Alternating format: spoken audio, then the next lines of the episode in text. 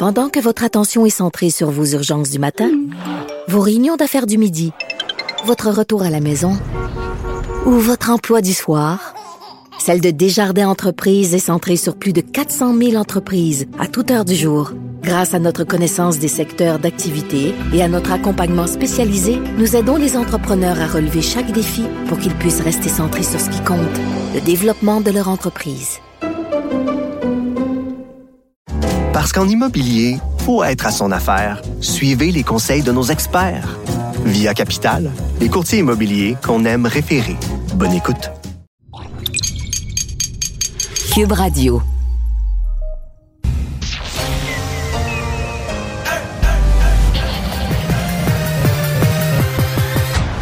Mario Dumont. Organiser, préparer, informer. Les vrais enjeux, les vraies questions. Mario Dumont. Les affaires publiques n'ont plus de secret pour lui. Cube, Cube Radio. Bonjour tout le monde, bienvenue. Bienvenue à Cube Radio, bienvenue à notre émission. On va vous raconter cette journée d'actualité. Bonjour Vincent. Salut Mario. On peut parler d'une éclipse médiatique? Oui, ben clairement, clairement. Euh, Aujourd'hui, euh, parce que tout le monde avait un seul dossier euh, dans la bouche. Tu parles bien de celui de François Legault qui a abandonné la... Le quoi? Ben, François Legault qui a abandonné la, la réforme du mode de scrutin? non, non, non, non, non, non. Mais je pensais que c'était ça l'éclipse La, la médiatique. réforme du, la réforme du, euh, du scrutin? Ouais, mais je pensais que c'était ça l'éclipse médiatique, François Legault qui avait abandonné la réforme du mode de scrutin. Euh, non, d'ailleurs, on a prorogé les travaux en chambre, mais c'est pas ça, euh, Mario, qui a retenu l'attention. Ah non, ok. C'est davantage euh, la perte pour une durée indéterminée du gardien de but du Canadien, Carey Price. Ah, ben tu parles. Mais euh, pour Gabriel Nadeau-Dubois, aujourd'hui, c'était le mode de scrutin, là, Ah le, ouais. le point numéro un. Je te ferai entendre Mais des tu extraits. que pour l'ensemble de la population, euh, c'est euh, les gens vont être en désarroi de penser qu'on réformera pas, non? ben, c'est important, à mon avis, peut-être de le réformer, mais je pense pas que ce soit le sujet à la maison euh, autour de la table. Ok, là, ok, ok, ok. versus le rallie. dossier Price. Je me rallie, je me rallie, mais oui, on en parlera en cours d'émission, évidemment, de, de Carey Price, des conséquences de ça et surtout du symbole que ça représente quand un héros euh, doit aller chercher de l'aide. Et on rejoint tout de suite Julie Marco et l'équipe de 100% Nouvelles. 15h30, c'est le moment d'aller retrouver notre collègue Mario Dumont dans nos studios de Cube Radio. Salut Mario. Bonjour. Cette nouvelle aujourd'hui, Carey Price qui se retire, fait appel au programme des joueurs de la LNH. Sa femme qui évoquait la santé mentale dans une récente publication aujourd'hui sur Instagram. Euh, Mario, personne n'est à l'abri, hein, qu'on soit multimillionnaire ou pas. Non. Non, effectivement. Mais ça, je dirais, euh, ça, c'est peut-être le bout dont on se doutait. là, que... Ce qui a changé, c'est que personne euh, maintenant ne se met à l'abri de le, de le dire. Euh, J'ai l'impression que tu, tu vas interroger là, 100 joueurs de la Ligue nationale des années euh, 80, même 90. Là, on va te dire, ben, ça se serait pas dit. Là, un joueur filait pas. euh, Ouais. C'est n'importe quoi, là, veut dire euh, des médicaments, euh, prends un gin avant de te coucher pour dormir. Non, mais tu comprends, on- tous les problèmes, il fallait les arranger, mais c'était pas une option de dire on se présente devant le public, puis on dit ça, là, on demande de l'aide. on s- Alors, euh, je pense que le, monde a changé. En fait, le hockey, probablement, est au diapason de la société, d'une certaine façon. Et donc, aujourd'hui, dans le cas du Canadien, j'allais dire aujourd'hui, ça se fait dans le cas du Canadien. Euh, c'est même deux joueurs vedettes dans l'espace de quelques mois. Jonathan Drouin au printemps, qui lui, par exemple, avait pas fait appel au programme d'aide euh, de la Ligue nationale. Et maintenant, Carey Price. Donc, oui, c'est un. Il n'y a aucun doute que c'est un symbole pour, j'allais dire, pour l'ensemble de la société au Québec, mais probablement pas juste au Québec, là, pour les amateurs de hockey, les jeunes amateurs de hockey à travers la- l'Amérique du Nord. Oui, c'est beaucoup moins tabou. On le voit en gymnastique, on le voit dans, dans le monde du tennis aussi. Je parlais à Étienne Boulay euh, tout à l'heure, Mario, qui a eu des problèmes de dépendance. Et, euh, il se disait, c'était moins tabou de dire, moins gênant de dire j'ai des problèmes de toxicomanie que j'ai des problèmes de santé mentale. Probablement. Probablement, c'est fou, mais c'est ça, probablement.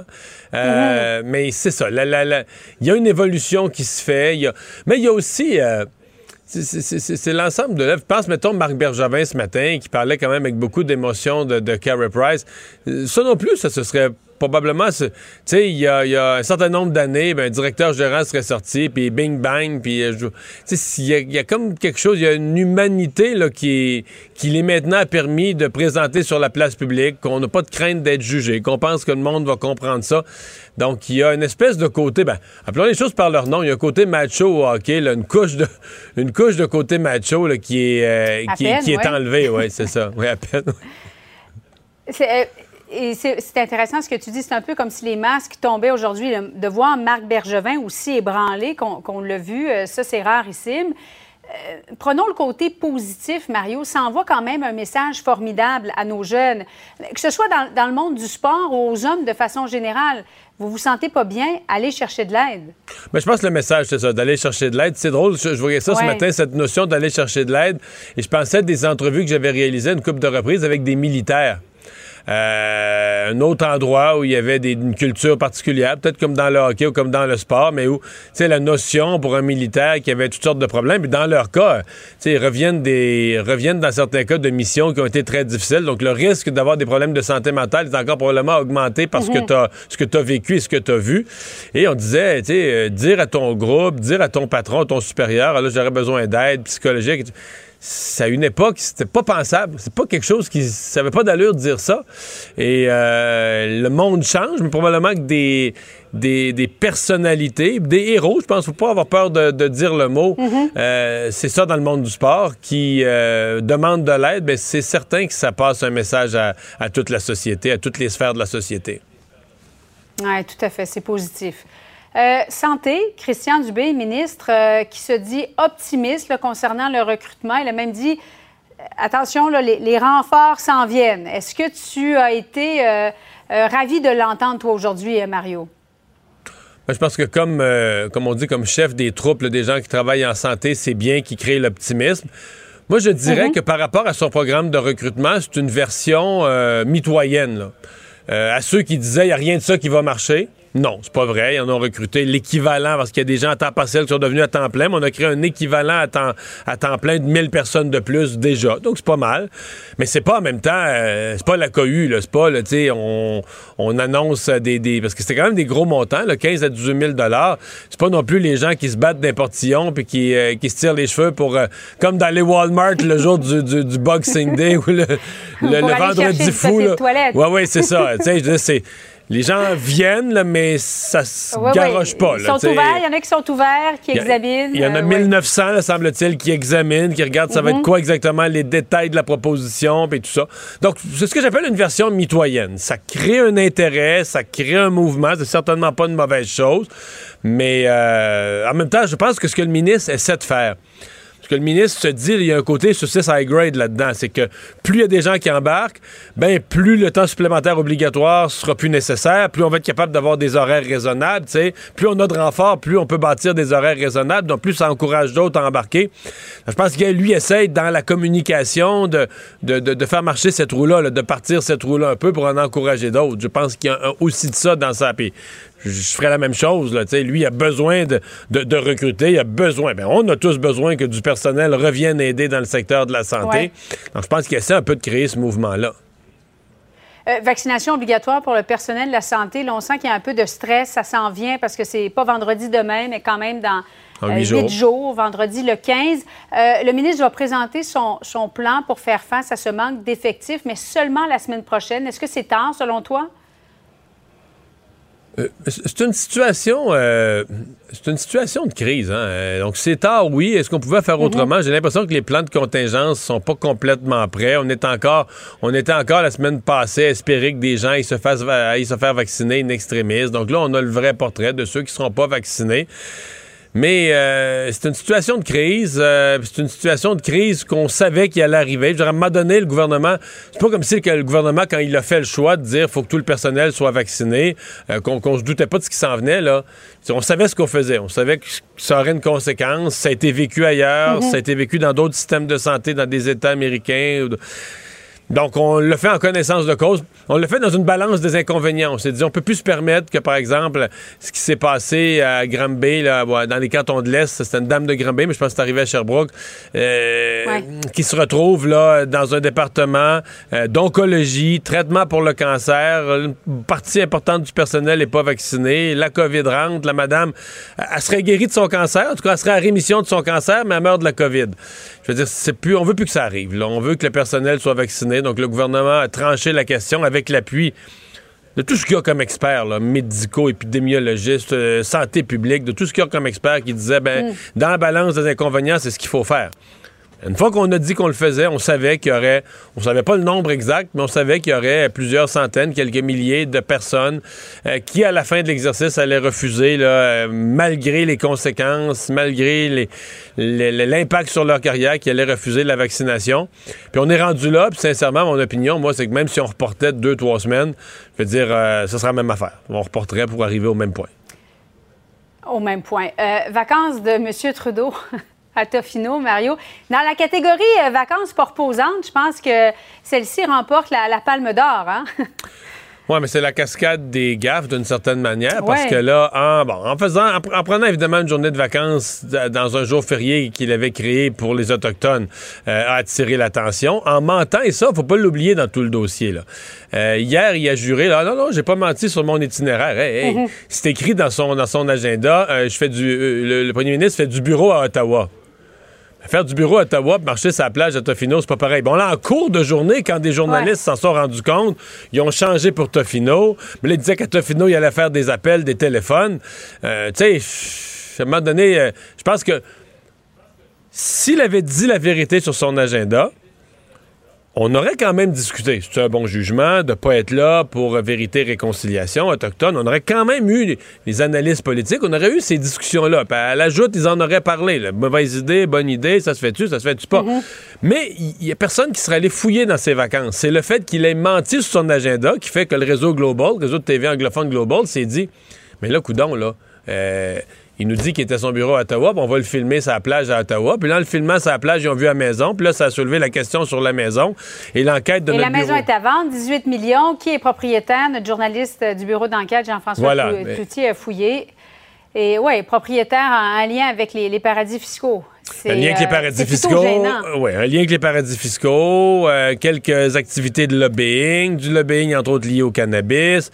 Fait que là, tu sais, ça soulève toutes les autres questions sur dire, ben, comment est-ce qu'il, qu'est-ce qu'il fait là, comment est-ce qu'il paye? Tu sais, c'est, il est premier ministre quand pour même. pour la maison aussi? Ben, bon, son bureau dit deux choses. Son bureau dit deux choses. Il dit, il a payé pour sa location, euh, mais là, des gens demandent combien. Est-ce qu'il a payé le prix que ça vaut? Une maison de 18 millions, là, tu loues pas ça pour 200 par soir, là. J'ose pas imaginer, c'est des chiffres, là.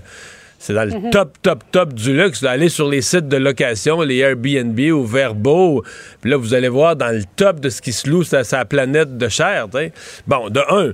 De deux, bien évidemment, il y a la question de la commissaire à l'éthique a approuvé le voyage, semble-t-il. Là, ce matin, il y avait des collègues journalistes qui posaient la question Ouais, mais là, qu'est-ce, que la commissaire à l'éthique s'est fait fournir comme, comme information, comme documentation? A-t-elle les moyens euh, d'aller vérifier? Parce que là, la, la maison est au nom d'une épouse qui, elle, n'a pas de dossier dans le monde des affaires, mais son mari a fait toutes les activités dont on parlait tout à l'heure, de lobbying et autres. qu'est-ce que la commissaire à l'éthique a vérifié, pas vérifié là-dedans? Ça, on n'en sait absolument rien là où on se parle. Mm-hmm. À suivre, donc. Peut-être qu'il y a autre chose qui va sortir demain. Merci beaucoup, Mario. Bonne fin d'après-midi à toi. Alors, euh, Vincent, ben, la journée a été marquée euh, notamment aussi par une alerte Amber. Euh, disons-le aux gens, là, ça s'est bien, quand même assez rapide. Ben, ça s'est terminé assez rapidement. Mais avec des, des, enfants, des gens qui étaient rendus très, très loin. Oui, qui étaient même en dehors du secteur où on avait déclenché l'alerte en bas parce qu'on avait, euh, on va un peu passé midi, là. Vous avez probablement euh, été saisi par euh, le bruit de votre téléphone qui, bon, qui suivait ce déclenchement de l'alerte en à la grandeur de la province. Parce qu'on sait qu'on le fait des fois uniquement par certains secteurs. Mais là, on avait des informations comme quoi une mère avait quitté avec ses deux enfants en Estrie à Sutton hier vers 16 heures. Donc là, on se disait, OK, ça fait quand même plusieurs heures. C'est un, on, on, on croyait qu'elle était partie parti vers l'est, mais on n'a pas pris de chance. On a déclenché l'alerte Amber à la grandeur de la province. En fait, je pense qu'il y a eu un deuxième message de la SQ une dizaine de minutes après. Je l'ai vu sur le- leur compte Twitter. Ils parlaient de l'Est du Québec. Ils mettaient une insistance sur l'Est du Québec. Exact. C'est ce qu'on avait comme information. On croyait qu'elle était partie vers, vers l'est du Québec. On cherchait un Chevrolet, un Chevrolet noir de modèle Traverse 2011, qui a finalement été retrouvé, donc, euh, peu de temps plus tard, par, euh, enfin, par les policiers à la- au Nouveau-Brunswick, sur la route 116, euh, à plusieurs centaines de kilomètres. Enfin, on parle de 700-800 kilomètres plus loin. Là. Alors, une mère qui a quitté hier à 16 heures De Sutton, de cantons de Sutton l'Est. et qui euh, fait énormément de routes. Euh, la mère Elle était effectivement en direction de l'Est du Québec parce que faut que tu passes par l'Est du Québec pour te rendre dans le Nouveau-Brunswick. peut Mais, passer par Rivière-du-Loup. euh, mais là, est-ce qu'on sait les- est-ce qu'il y avait, il y avait pas d'alerte Amber au Nouveau-Brunswick? Mais je suppose que les policiers, eux, sont, sont quand même alertés là, dans, dans la province voisine. C'est ce qu'on peut comprendre que ça a impliqué les policiers de la GRC euh, et où les corps policiers se transmettent l'information euh, avant euh, le déclenchement d'une alerte euh, dans d'autres provinces. Euh, la mère, donc, avec deux enfants de 1 an et 3 ans, ont été localisés. On dit à proximité d'une station-service. Euh, tout le monde se porte bien, mais c'est à peu près tout ce qu'on sait en ce moment sur exactement les, motifs, qu'est-ce qui s'est passé. On n'a pas toutes ces informations-là. La police non plus qui semble pas avoir déposé d'accusation, quoi que ce soit. On est, on est à confirmer le tout en ce moment. Là. Ouais, mais c'est pas impossible que la mère ait... Parce que là, on alerte Amber, c'est qu'on a un enlèvement, on craint pour la sécurité des enfants. Mais peut-être que la mère, elle t'arrive puis elle l'a dit, ben non, moi je suis- je suis venu, j'ai de la famille. euh, Ça semble pas être euh, une histoire comme ça. Euh, non, on- c'est pas une mauvaise communication. euh, alors, Elle euh, se sauvait, là. euh, ben, elle était attendue à, à quelque part. Elle s'est pas présentée. Elle avait pas. de ce que je comprends, elle avait pas d'affaires du tout au Nouveau-Brunswick à ce moment-là. Mais les, les- on est toujours en attente de détails supplémentaires de la Sûreté du Québec. Ouais, on sera peut-être avare de détails. Il faut toujours protéger l'identité des enfants euh, après coup, là, une fois l'alerte Amber terminée, etc. Donc, euh, Tout à fait. on aura beaucoup de détails. Bon, bilan des cas COVID. euh, Ouais, aujourd'hui, 624 cas. Il faut se rappeler toujours au fil de la semaine, c'est normal que ça monte un peu, euh, 624, mais qui est toujours en baisse par rapport aux dernières semaines. Il y a deux semaines, on était à 754. Alors, une baisse euh, quand même soutenue. Cinq décès, par contre, trois personnes de plus hospitalisées. Les hospitalisations, on a quand même toujours un petit plus ça depuis à quelques la hausse, jours. ouais, la tendance. Euh, soins intensifs, par contre, on est en baisse, à moins 2.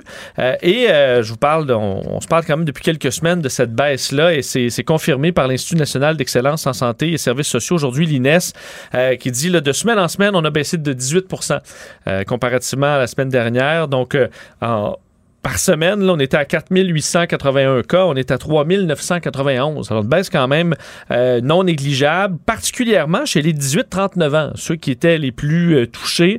Euh, du 25 septembre au 1er octobre, c'est une baisse de 33% Euh, À l'inverse, c'est chez les 70 ans et plus qu'on a vu une augmentation. Par contre, c'est pas la population qui était très touchée en ce moment. Donc, c'est une augmentation, mais en termes de, de, ch- de chiffres, là, ça représente pas euh, une grande partie des personnes contaminées. Et les hospitalisations, là, on parle d'une stabilité. Est-ce qu'on peut s'attendre à ce que ça redescende prochainement? On le souhaite, mais au moins c'est stable. Même dans le Grand Montréal, on dit stabilisation des taux d'occupation des lits réguliers, stabilisation des, loin, des, euh, des lits aux soins intensifs également. Et on prévoit ça pour les deux à trois prochaines semaines.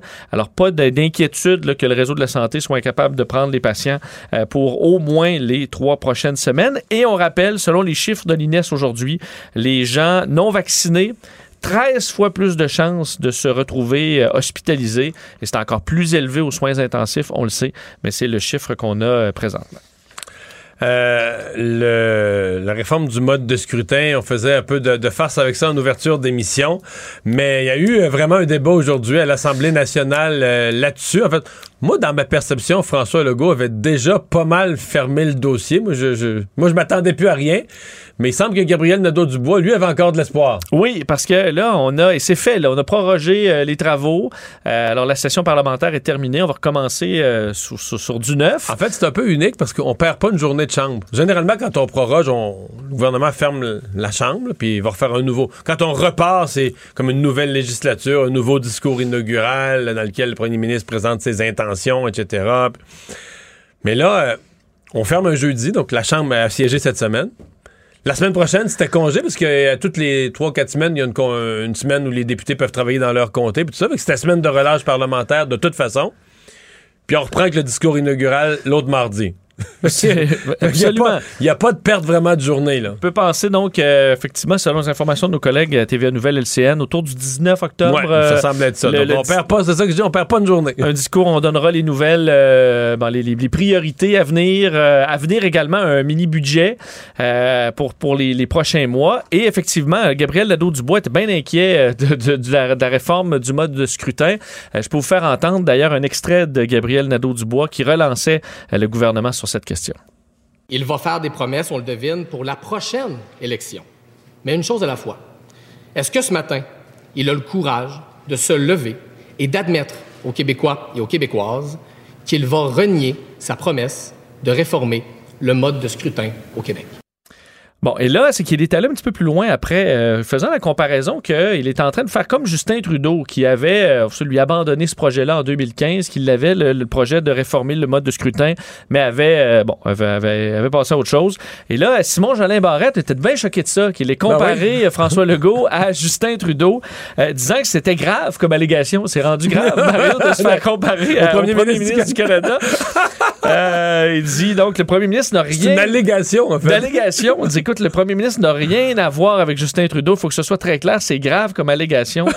Euh, Une allégation. on se, euh, bon, on, se- on, on- euh, on s'est écorché un peu sur le sujet, mais euh, les, les partis d'opposition donnaient un peu chacun leur point de vue sur cette prorogation qui euh, va donc, ben, tu le dis, il ne va pas stopper les travaux, là, mais va relancer les travaux dans deux semaines. Mais tu sais, la réforme du mode de scrutin, là. euh, D'abord, bon, évidemment, on met ça sur le dos de la pandémie, là. Mais tu sais, dans les faits, le plan était devenu le compromis, euh, un compromis intermédiaire du gouvernement. C'était qu'on ferait un référendum là-dessus en même temps que l'élection. Puis là, je me disais, référendum là-dessus? D'abord, ça n'aurait pas passé. C'est mon avis, là. Ça n'aurait pas passé, de un. Les- Je suis pas sûr que les gens y tiennent tant que ça. Deuxièmement, tu veux-tu faire un référendum sur de quoi que le monde n'a pas. J'ai tellement l'impression que personne n'aurait eu la tête à ça, personne n'aurait étudié la proposition, ça aurait chialé toute la campagne. Tu sais, la campagne se serait passée sur les enjeux de campagne, le monde aurait dit Mais c'est quoi ce référendum? Pourquoi est-ce qu'on est conçu Je le sentais pas du tout, du tout, du tout. Là. Fait qu'à mon Mais- avis. euh, Mais est-ce que selon toi, il y a quand même matière à dépoussiérer ou réformer au fédéral, au provincial, le mode de scrutin? Je veux dire, le mode de scrutin, je vais, je vais- je vais te parler comme un vieux. Ça, c'est une affaire qu'à 20 ans, c'est bien, bien, bien, bien important de changer ça. Puis à 30, 35, 40 ans, ça serait souhaitable de changer ça. Puis, euh, passé un certain âge, tu te dis, là, ouais, c'est-tu vraiment, ça intéresse-tu a pas vraiment de système parfait, Il y a pas de système parfait. Puis finalement, le nôtre n'est pas si pire. Puis quand tu te mets à t'ostiner, parce que moi, je les ai vécus, ces débats-là, tu te mets à t'ostiner sur quel serait le... Tu sais, c'est comme rejeter notre système actuel, c'est vrai qu'il y a d'énormes défauts, d'énormes euh, différences entre ce que les gens votent et ce que ça donne au Parlement. C'est... Mais là, quand tu penses à d'autres systèmes, là, tu regardes, mettons, à l'Allemagne, ils sont pas capables de former un gouvernement, puis Israël, puis le pouvoir gigantesque que ça donne à des partis, des partis qui ont 7-8 députés, des radicaux d'extrême gauche, d'extrême droite, des crackpots qui font élire euh, poignée de députés, puis tout à coup, un pouvoir gigantesque avec ça, de faire ou de défaire le gouvernement, de faire chanter tout le monde. Là, tu dis, ouais, ouais, ouais, ouais, ouais. Comme un grand-père dans son fauteuil, là. Ouais, On ouais, est bien dans nos ouais. c'est ça, c'est ça, c'est ça, c'est ça. Euh, euh, on va peut-être avoir des nouvelles de Trois-Rivières dans les prochaines minutes, parce qu'hier, on a eu, euh, pendant l'émission, un changement dans Châteauguay-Lacolle, le Parti libéral qui a gagné au dépouillement judiciaire. Oui, et là, on en avait un deuxième. On a parlé dans Trois-Rivières. On est en attente de ces résultats. On sait que c'est René Villemur qui doit, qui doit surveiller les résultats de près. hein. Lui, René Villemur du, euh, du Bloc, nouvellement élu, euh, qui, euh, bon, qui, fait, qui, qui faisait face au conservateur Yves Lévesque. Et le gars Mais c'était bien plus quatre- serré. ben Ben oui, c'était bien plus 92 serré. Ben oui, c'est ça. Alors que là, ça a reviré de bord dans Châteauguay-Lacolle pour presque 300 votes. Et là, c'est pour ça qu'à 92, pour moi, M. Villemur est, est nerveux. Mais on aura les, les détails tantôt parce Mais que. je le recevais ce matin, ben, parce que c'est le porte-parole en éthique du Bloc, puis je le recevais ce matin à LCN concernant la, la- la situation de Justin Trudeau, puis la location de la, la- de la grosse maison, etc., etc. Il me disait que oui, il y avait des pincements à l'estomac, qu'il était nerveux Ouais. d'attendre le résultat, mais qu'il s'en remettait, lui, a passé sa vie à croire aux institutions, puis il s'en remettait dans sa foi aux institutions. Que... Oui, mais sa foi de gagner ou. euh, non, non, non, que- sa foi que quel que soit le résultat. Non, non. Mais ça peut être euh, correct, mais. Non, non, il mais va sa foi, que pareil, quel là. que soit le résultat, il va le respecter. Mais oui, il peut Ouais, être. ouais, c'est peux beau à respecter dire, le mais résultat, mais avoir peux un être- job, c'est le fun aussi, là. Non, Avoir peux- la job que tu rêvais. Ben là, je pense que, oui, c'est sûr que si. euh, si parce qu'une fois, tu perds le soir même, c'est pas le fun, là. Mais quand tu as été nommé député, que tu as participé au caucus du Bloc, que le chef t'a donné quel serait ton dossier, c'est le cas du député Harrod à Châteauguay-Lacolle. On lui avait donné le dossier du sport. Donc, il avait eu son dossier qui allait être porte-parole. Tout le monde l'avait applaudi comme nouvel élu au caucus du Bloc. Il fait 20 à Ottawa, beau soleil. tu dis, waouh, je suis rendu député. Je suis rendu là. Ben non. Tu retournes à la maison, C'est un méchant dégonflement de ballon. On va euh, faire une pause euh, dans un instant. Je vous dis tout de suite, on parle à Simon Gagné, ancien joueur de la Ligue nationale de hockey, du dossier Carey Price. Combiner crédibilité et curiosité. Mario Dumont. Cube Radio. Alors voilà, donc euh, Carey Price, pour les gens qui ne le sauraient pas encore, Carey Price qui s'est inscrit au programme d'aide des joueurs de la Ligue nationale de hockey.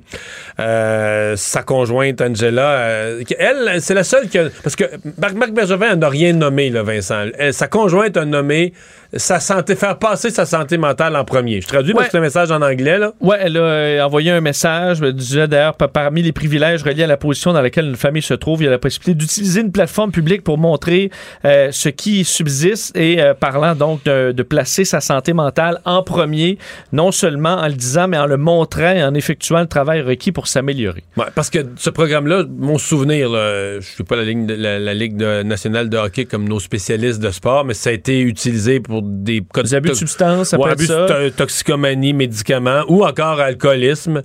Mais là, dans ce cas-ci, on euh, on n'a pas donné aucune explication, sauf la conjointe qui parle de, santé mentale. Alors, on vous fait attendre tout de suite une entrevue que j'ai réalisée un peu plus tôt avec euh, l'ancien joueur de la Ligue nationale de hockey, entre autres des longtemps chez les Flyers de Philadelphie, Simon Gagné. Alors, avec nous, un ancien joueur de la Ligue nationale de hockey, euh, Simon Gagné. Bonjour, Simon. Salut, Mario. Bon, euh, c'est euh, Jonathan Drouin au printemps, Carey Price maintenant. Est-ce qu'on parle d'une nouvelle réalité? Les joueurs de la Ligue nationale sont prêts à aller chercher de l'aide. Imaginable quelque chose comme ça dans ton temps? Euh, peut-être pas dans mon temps, j'ai joué un peu dans la vieille école. Ma fin de carrière était dans, on va dire, la nouvelle génération, la nouvelle école, si on peut dire.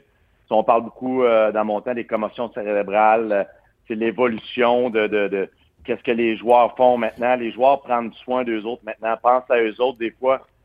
dans mon temps, on pense à l'équipe en premier puis notre personne en deuxième. Mais là, maintenant, on est en 2021, on s'en va sur 2022. Les joueurs commencent à, à prendre soin d'eux autres puis réaliser que euh, qu'il n'y a pas juste le hockey dans la vie. Puis écoute, euh, c'est ça, c'est plate à entendre en, tant que partisan de, du Canadien de Montréal, voir que Carey Price sera pas là dans, dans les prochaines semaines, prochains mois. Mais euh, ça démontre à quel point que, que Carey Price fait le bon geste. Je, je, je salue ça et qu'il a besoin d'aide présentement, puis que le hockey passe en deuxième.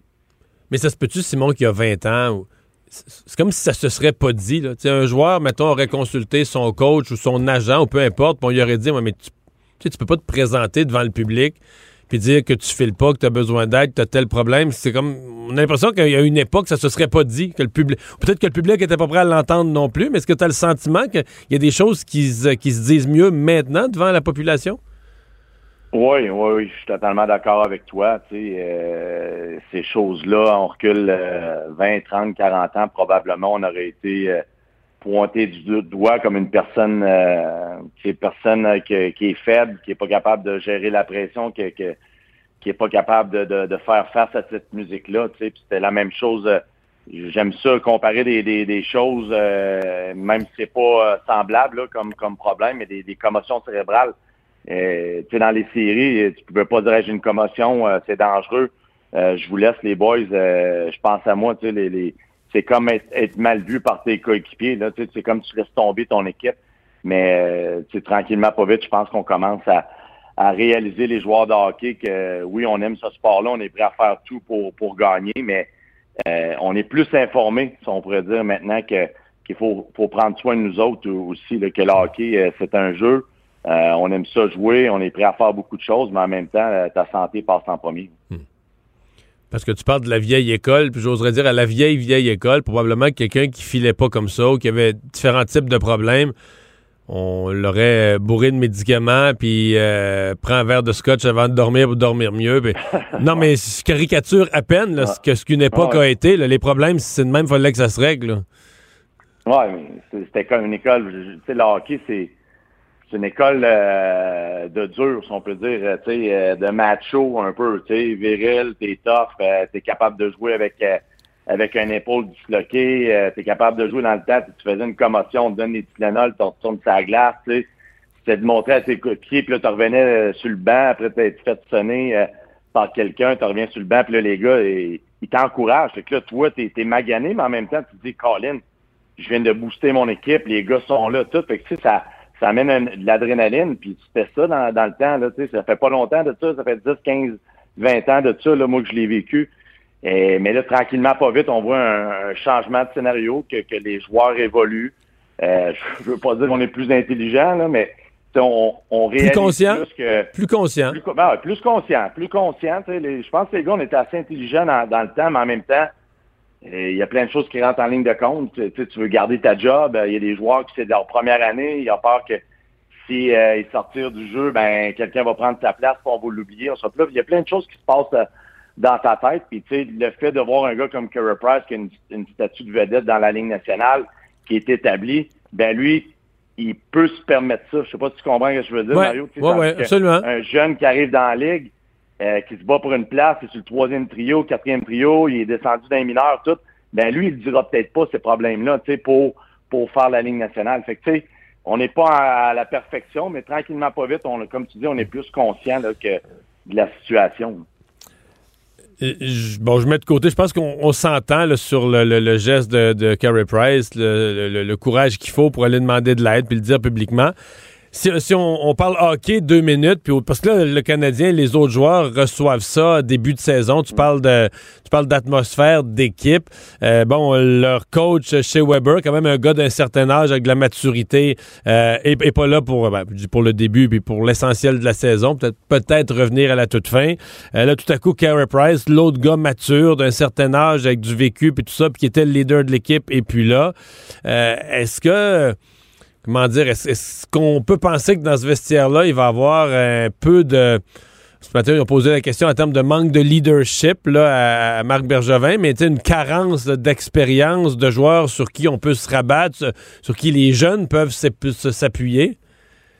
Non, c'est, sûr que tout de suite en partant de ne pas avoir ton capitaine, euh, euh, peu importe l'âge qui est rendu, puis peu importe le niveau de jeu qui t'a apporté, puis on l'a vu, qu'est-ce qu'il est capable d'apporter en, en série. Euh, saison de 82 matchs, tu verras peut-être pas le meilleur de, de, chez Weber, mais en playoff, tu l'as vu, qu'est-ce qu'il est capable d'apporter à ton équipe. Mais les choses que le monde voit pas, c'est le leadership qu'il apporte dans la chambre, sa prestance, tout. C'est la même chose avec Kerry Price. C'est peut-être pas un gars très vocal, mais c'est un gars qui, amène la confiance dans le vestiaire, qui, fait partie du, noyau puis du leadership de l'équipe. Et que tu enlèves ces deux joueurs-là, euh, écoute, il va y avoir un gros travail à faire, c'est certain, du côté des entraîneurs. Euh, euh, des, assistants capitaines qui vont être nommés pour le Canadien. Gallagher va avoir dû euh, prendre des bouchées doubles s'il est capable de le faire. Est-ce que Suzuki, à, l'âge, on sent qu'il y a une personnalité, tout le monde dit que c'est un futur capitaine, on sent la personnalité, le sérieux, l'intelligence, on sent beaucoup de choses. Mais est-ce que dans une atmosphère de vestiaire, est-ce qu'il est trop jeune pour euh, se lever, parler, pour que des joueurs plus vieux le prennent au sérieux? Est-ce qu'il est trop jeune? Ben, écoute, c'est de bonheur un peu. Je pense qu'il y a encore, euh, il y a encore euh, à apprendre, même si c'est un excellent joueur de hockey. Dès, dès, la saison passée, tu le voyais que, que ça va être tout qu'un joueur de hockey. Il y a une différence entre 22 ans et 32 ans, là. Hein? Oui, oui. Ça s'apprend. Tu sais, ça s'apprend. Oui, il était peut-être leader dans le junior, mais être leader dans la ligne nationale, ça s'apprend avec les années. Puis je suis persuadé qu'il va être un assistant capitaine ou peut-être un futur capitaine du Canadien mais ça s'apprend. Tu peux pas y mettre une chandail tout sur le gilet parce que tu n'as plus d'assistant capitaine, tu plus de capitaine pour y mettre une chandail sur le gilet. Il faut qu'il apprenne. Puis tu sais, quand tu as une chandail sur ton gilet, il faut que ta game soit au top, si on peut dire. Parce que si ta game n'est pas à la perfection, tu as une chandail sur le gilet, tu te mets encore plus de pression. quand ta game est, elle commence à boiter un peu durant la saison, puis tu as un assistant capitaine ou un capitaine, ben c'est là que ça devient un petit peu plus dur, puis là, tu te mets plus de pression, puis euh, tu performes moins bien sur la glace. C'est qu'on veut Suzuki qui performe au maximum. Fait que pas y mettre de la pression pour rien cette année avec une, une lettre sur le chandail. Mais écoute, il, peut-être qu'il va falloir qu'il apprenne plus, plus rapidement avec la perte de ces joueurs-là. Mais il y a d'autres joueurs, pareil, dans l'équipe, je pense, qui vont être capables de, d'essayer d'apporter du leadership, même si ça ne remplacera pas le leadership de Kerry Price et de, et de Shea Weber. Ouais. Ouais, puis après ça, il faut le remplacer dans les buts. Là. Parce qu'au-delà du, au-delà du leadership puis la chambre, euh, il faut arrêter les rondelles pour donner une chance à l'équipe de gagner. Ça est peut-être un petit point d'interrogation là présentement chez le, Canadien. Hein? Oui, c'est sûr. Écoute, tu parles de, de, les Canadiens sont rendus loin l'année passée. Il y, a, plusieurs raisons, mais une raison, euh, c'est que Carey Price a commencé à gauler comme qu'il était capable, puis probablement que aujourd'hui, on a plein de choses, mais probablement qu'il était capable de se mettre dans une bulle, puis tout tasser ça de côté, puis vraiment juste focuser sur les deux, trois prochains mois à penser hockey, hockey, hockey. C'est souvent ça dans les séries. Hein. On se met dans une bulle, on est peut-être retiré un petit peu plus de notre famille, on est toute l'équipe ensemble, on couche à l'hôtel des fois, fait que il était capable d'aller chercher le, le, le, potentiel qu'il nous a montré euh, 4, 5, 6 ans. Euh, puis là, t'enlèves ça. Euh, c'est, moi, je suis un joueur du Canadien aujourd'hui. Là, euh, c'est une douche froide que je reçois. Là, euh, on n'a pas notre capitaine. Puis en plus de ça, on n'a pas Kerry Price. On a un camp d'entraînement moyen, mais c'est normal quand tu te rends loin en série. C'est normal que ton camp d'entraînement boite un peu comme ça. Euh, mais c'est sûr là, que, que, tu vois tu vois ta saison de 82 matchs comme une grosse montagne, puis un très, très gros défi là, pour, pour essayer de te classer par les séries sans tes, tes deux, euh, on va dire, le, le, le, le heart, le, le cœur de l'équipe. Hmm. Simon Gagné, merci beaucoup. Salut. Pendant que votre attention est centrée sur cette voix qui vous parle ici, ou encore là, tout près ici, très loin là-bas, Celle de Desjardins Entreprises est centrée sur plus de 400 000 entreprises partout autour de vous. Depuis plus de 120 ans, nos équipes dédiées accompagnent les entrepreneurs d'ici à chaque étape pour qu'ils puissent rester centrés sur ce qui compte, la croissance de leur entreprise. Parce qu'en immobilier, pour être à son affaire, suivez les conseils de nos experts. Via Capital, les courtiers immobiliers qu'on aime référer. Bonne écoute. Vous vous demandez si les plantes ressentent de la douleur? Ou encore, comment est-ce que les daltoniens voient le monde? Le balado en cinq minutes est pour vous. Explorez la science, l'actualité et l'histoire en un temps record. La Feu, en collaboration avec le gouvernement du Québec, est fière de propulser la série Balado en cinq minutes. Ne laissez pas les questions sans réponse plus longtemps. En cinq minutes, disponible sur l'application et le site cubradio.ca.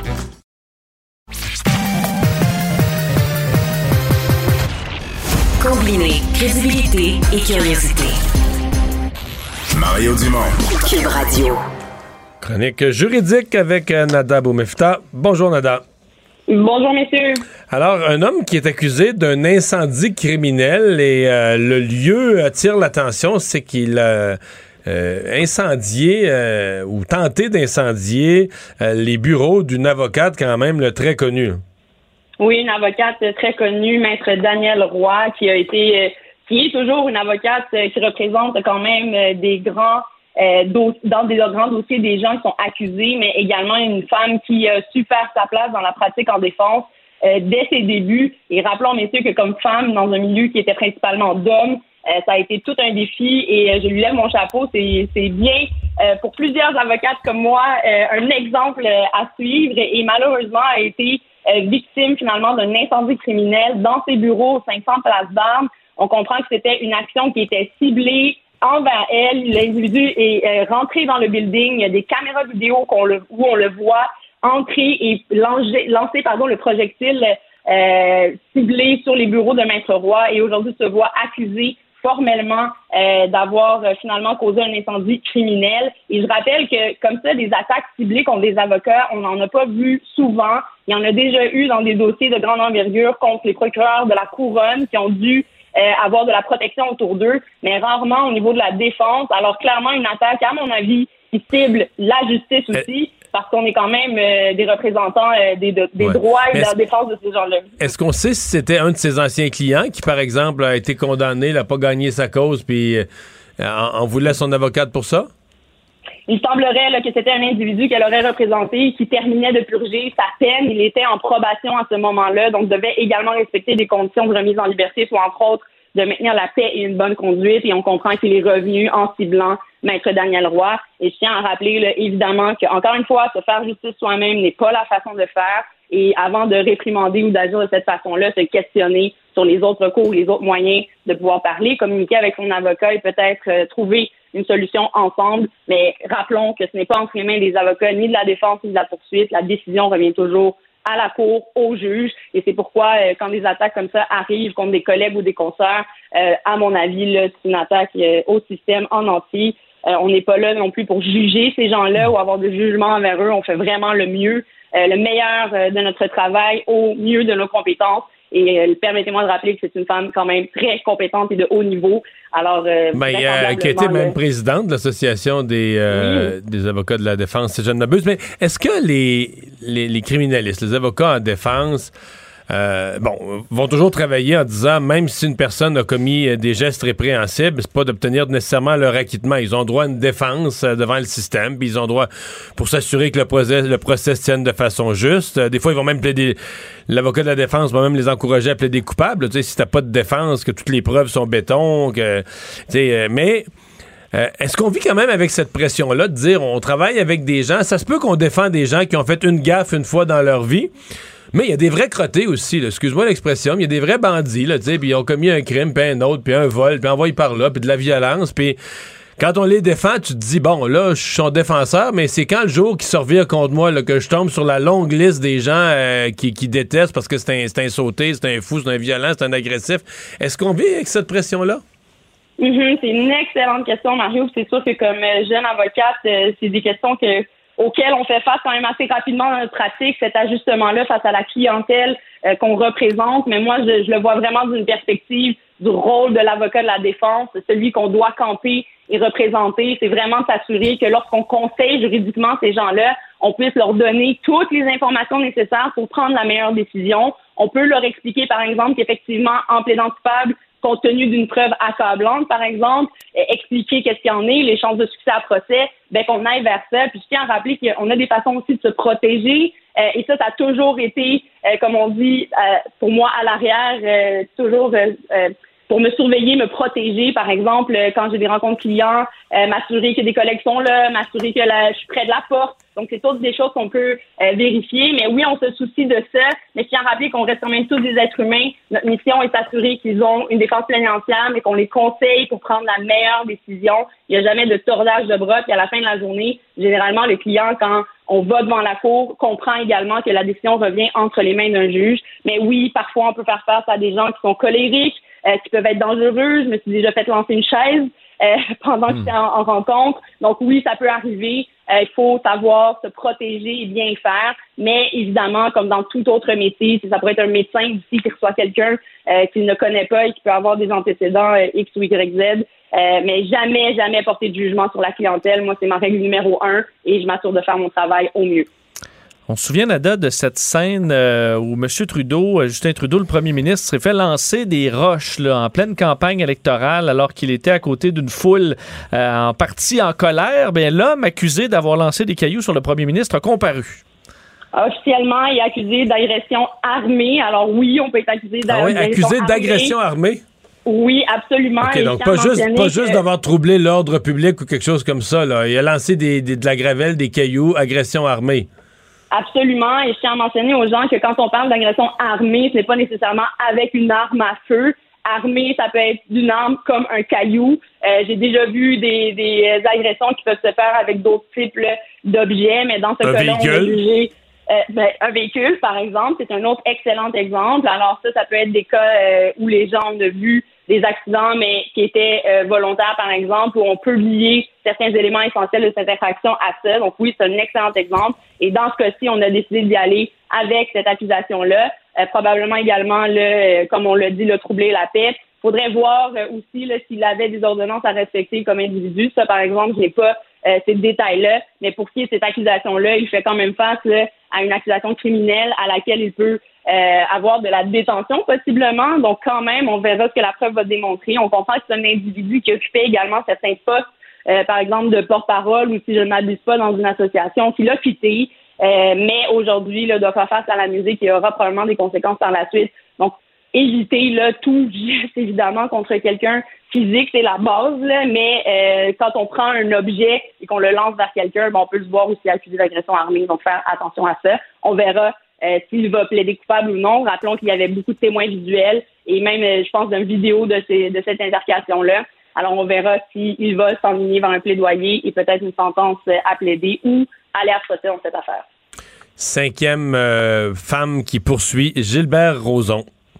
Oui, alors euh, on voit, encore une fois, je fais un parallèle avec l'autre dossier qu'on a parlé cette semaine par rapport aux poursuites communes. En rappelons que les courageuses n'ont pas pu euh, faire front commun, un recours collectif. Donc, chacune d'entre elles, on le voit, se prépare. Rappelons euh, également qu'en civil, quand on choisit de poursuivre quelqu'un, ben, c'est à nos frais. Il faut se trouver un avocat, il faut monter le dossier, il faut faire la préparation et respecter évidemment toutes les procédures civiles qui s'en suivent pour en arriver éventuellement à une présentation de preuves devant le tribunal. Donc tout ça, c'est ce qui pourrait justifier les délais, le fait qu'ils arrivent au compte-gouttes et qu'on voit une à la suite de l'autre porter plainte. Euh, alors une nouvelle femme se lève aujourd'hui et désire procéder devant la cour civile. Je rappelle que le fardeau demeure différent. Il est beaucoup moins élevé qu'en criminel. Rappelons également que ce ne sont pas des dossiers dont on a vu euh, des conséquences en criminel. Il n'y a pas eu de poursuite pour la majorité d'entre elles qui vont en civil en ce moment. Et ça sera une preuve par prépondérance de preuve, donc le 50 plus 1% pour voir si le, tribunal pourra trancher en faveur de ces femmes-là et leur octroyer un dédommagement. Je rappelle encore que c'est une nouvelle avenue hein, qu'on explore pour euh, représenter les victimes et aller chercher un dédommagement pour malheureusement des traumas ou des événements qu'ils ont vécus face à cet individu-là. Donc, à suivre, on verra qu'est-ce qui en sera, mais ça bouge et euh, ne, nous étonnant pas d'en voir d'autres arriver par la suite. Mais est-ce qu'on peut dire qu'elle réponde à l'appel ou à la proposition euh, du, du, juge qui leur avait refusé euh, l'action collective, le recours collectif, leur expliquant qu'un recours collectif, faut que tout le monde soit victime du même événement. Par exemple, un recours collectif devant un, un je, pas, je prends l'exemple d'un commerçant qui a fait de la fausse représentation. Il faut que ce soit comme le, même événement, la même arnaque. Il faut que les gens soient victimes de quelque chose de commun. Et là, le juge, mon souvenir, le juge leur avait expliqué que ça s'était passé à différentes époques. C'était toutes sortes d'événements. Oui, le même auteur, à la limite, là, présumé, mais euh, d'événements. Il leur avait dit, euh, le juge leur avait dit à ce moment-là, ben, individuellement, vous pouvez entreprendre un, recours. Absolument. Alors, c'est ce qu'il avait suggéré à la fin de sa décision. Je tiens à rappeler qu'au niveau des critères, Mario, ça, demeure super important parce qu'on a eu d'ailleurs cette récente décision de la Cour d'appel du Québec qui ramène euh, ces sujets-là sur les critères pour pouvoir avoir accès à un véhicule commun pour un recours civil commun. Euh, les critères sont assez quand même précis et dans ce cas-là, on a jugé qu'effectivement, il y avait beaucoup trop de distorsions en termes du temps, mais aussi du rôle que Roson a joué par rapport à ces femmes-là. Certaines ont été rencontrées dans le, dans le cadre de certains fêtes, d'autres étaient vraiment travaillaient sous son autorité. Donc, pour toutes ces raisons-là, la Cour a tranché que chacune d'elles devait euh, prendre part au recours individuellement, versus l'autre histoire qu'on a eue cette semaine par rapport au clergé, au prêtre qui a agressé plusieurs euh, jeunes hommes entre des âges très précis qui sont les mêmes pour ces jeunes hommes-là, contemporains autant. Il les jouait le même rôle par rapport à ces garçons-là.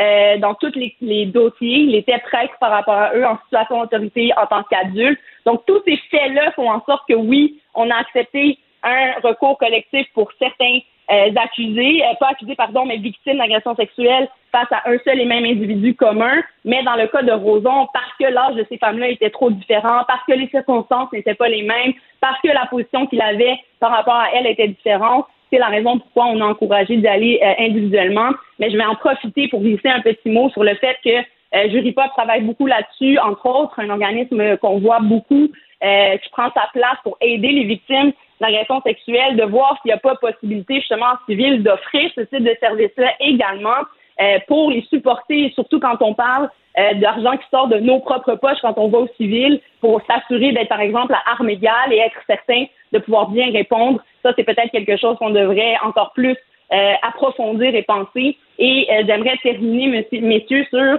le euh, documentaire qui est sorti hier, là, qui, est intitulé T'as juste à porter plainte, euh, de Léa euh, Clermont, qui est sorti hier sur Novo.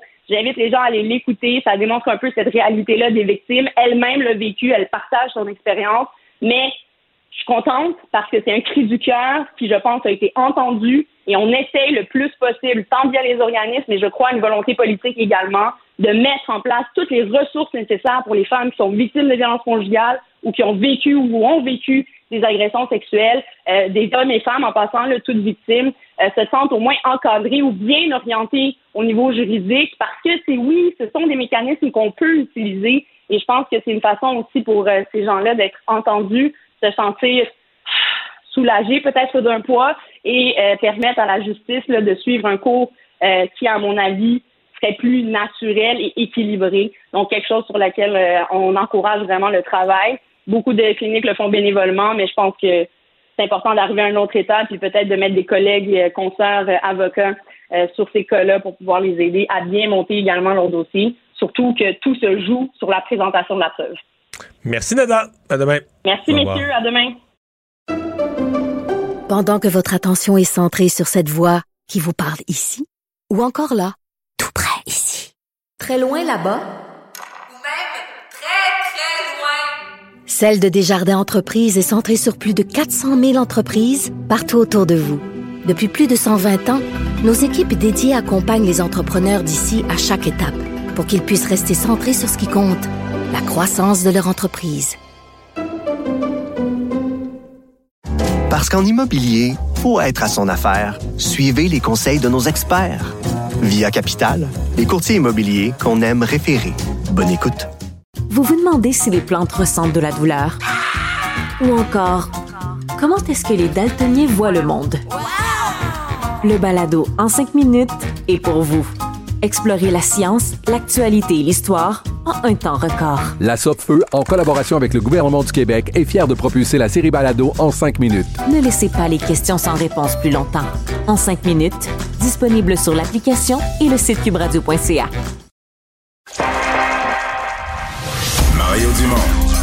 analyse l'actualité et sépare les faits des rumeurs. Il n'a qu'une seule parole, celle que vous entendez. Cube Radio.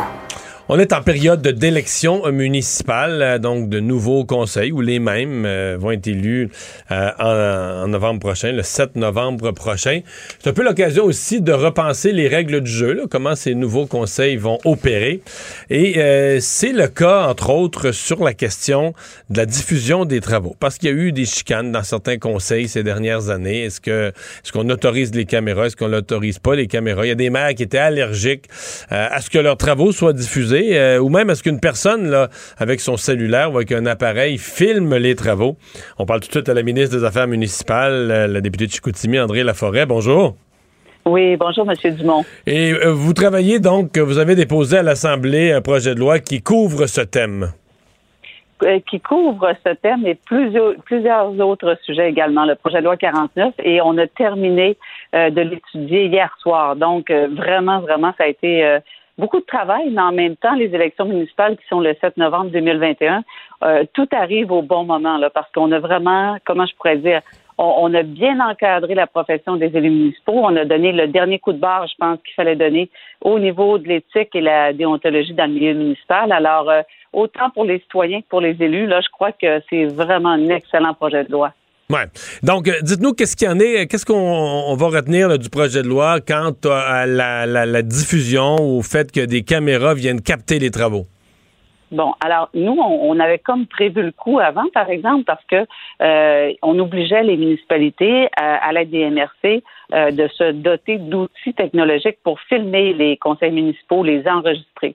Parce que la problématique, on parle beaucoup d'intimidation, euh, il y a plusieurs citoyens qui arrivent avec des cellulaires, on enregistre, on filme, après ça, on reproduit ça sur Facebook, on transfère ça, et là, parfois, il y a de l'intimidation qui, qui, qui s'ensuit. Alors, on avait donné 80 millions au MRC, on leur avait dit, c'est pour vous doter d'outils de, technologiques.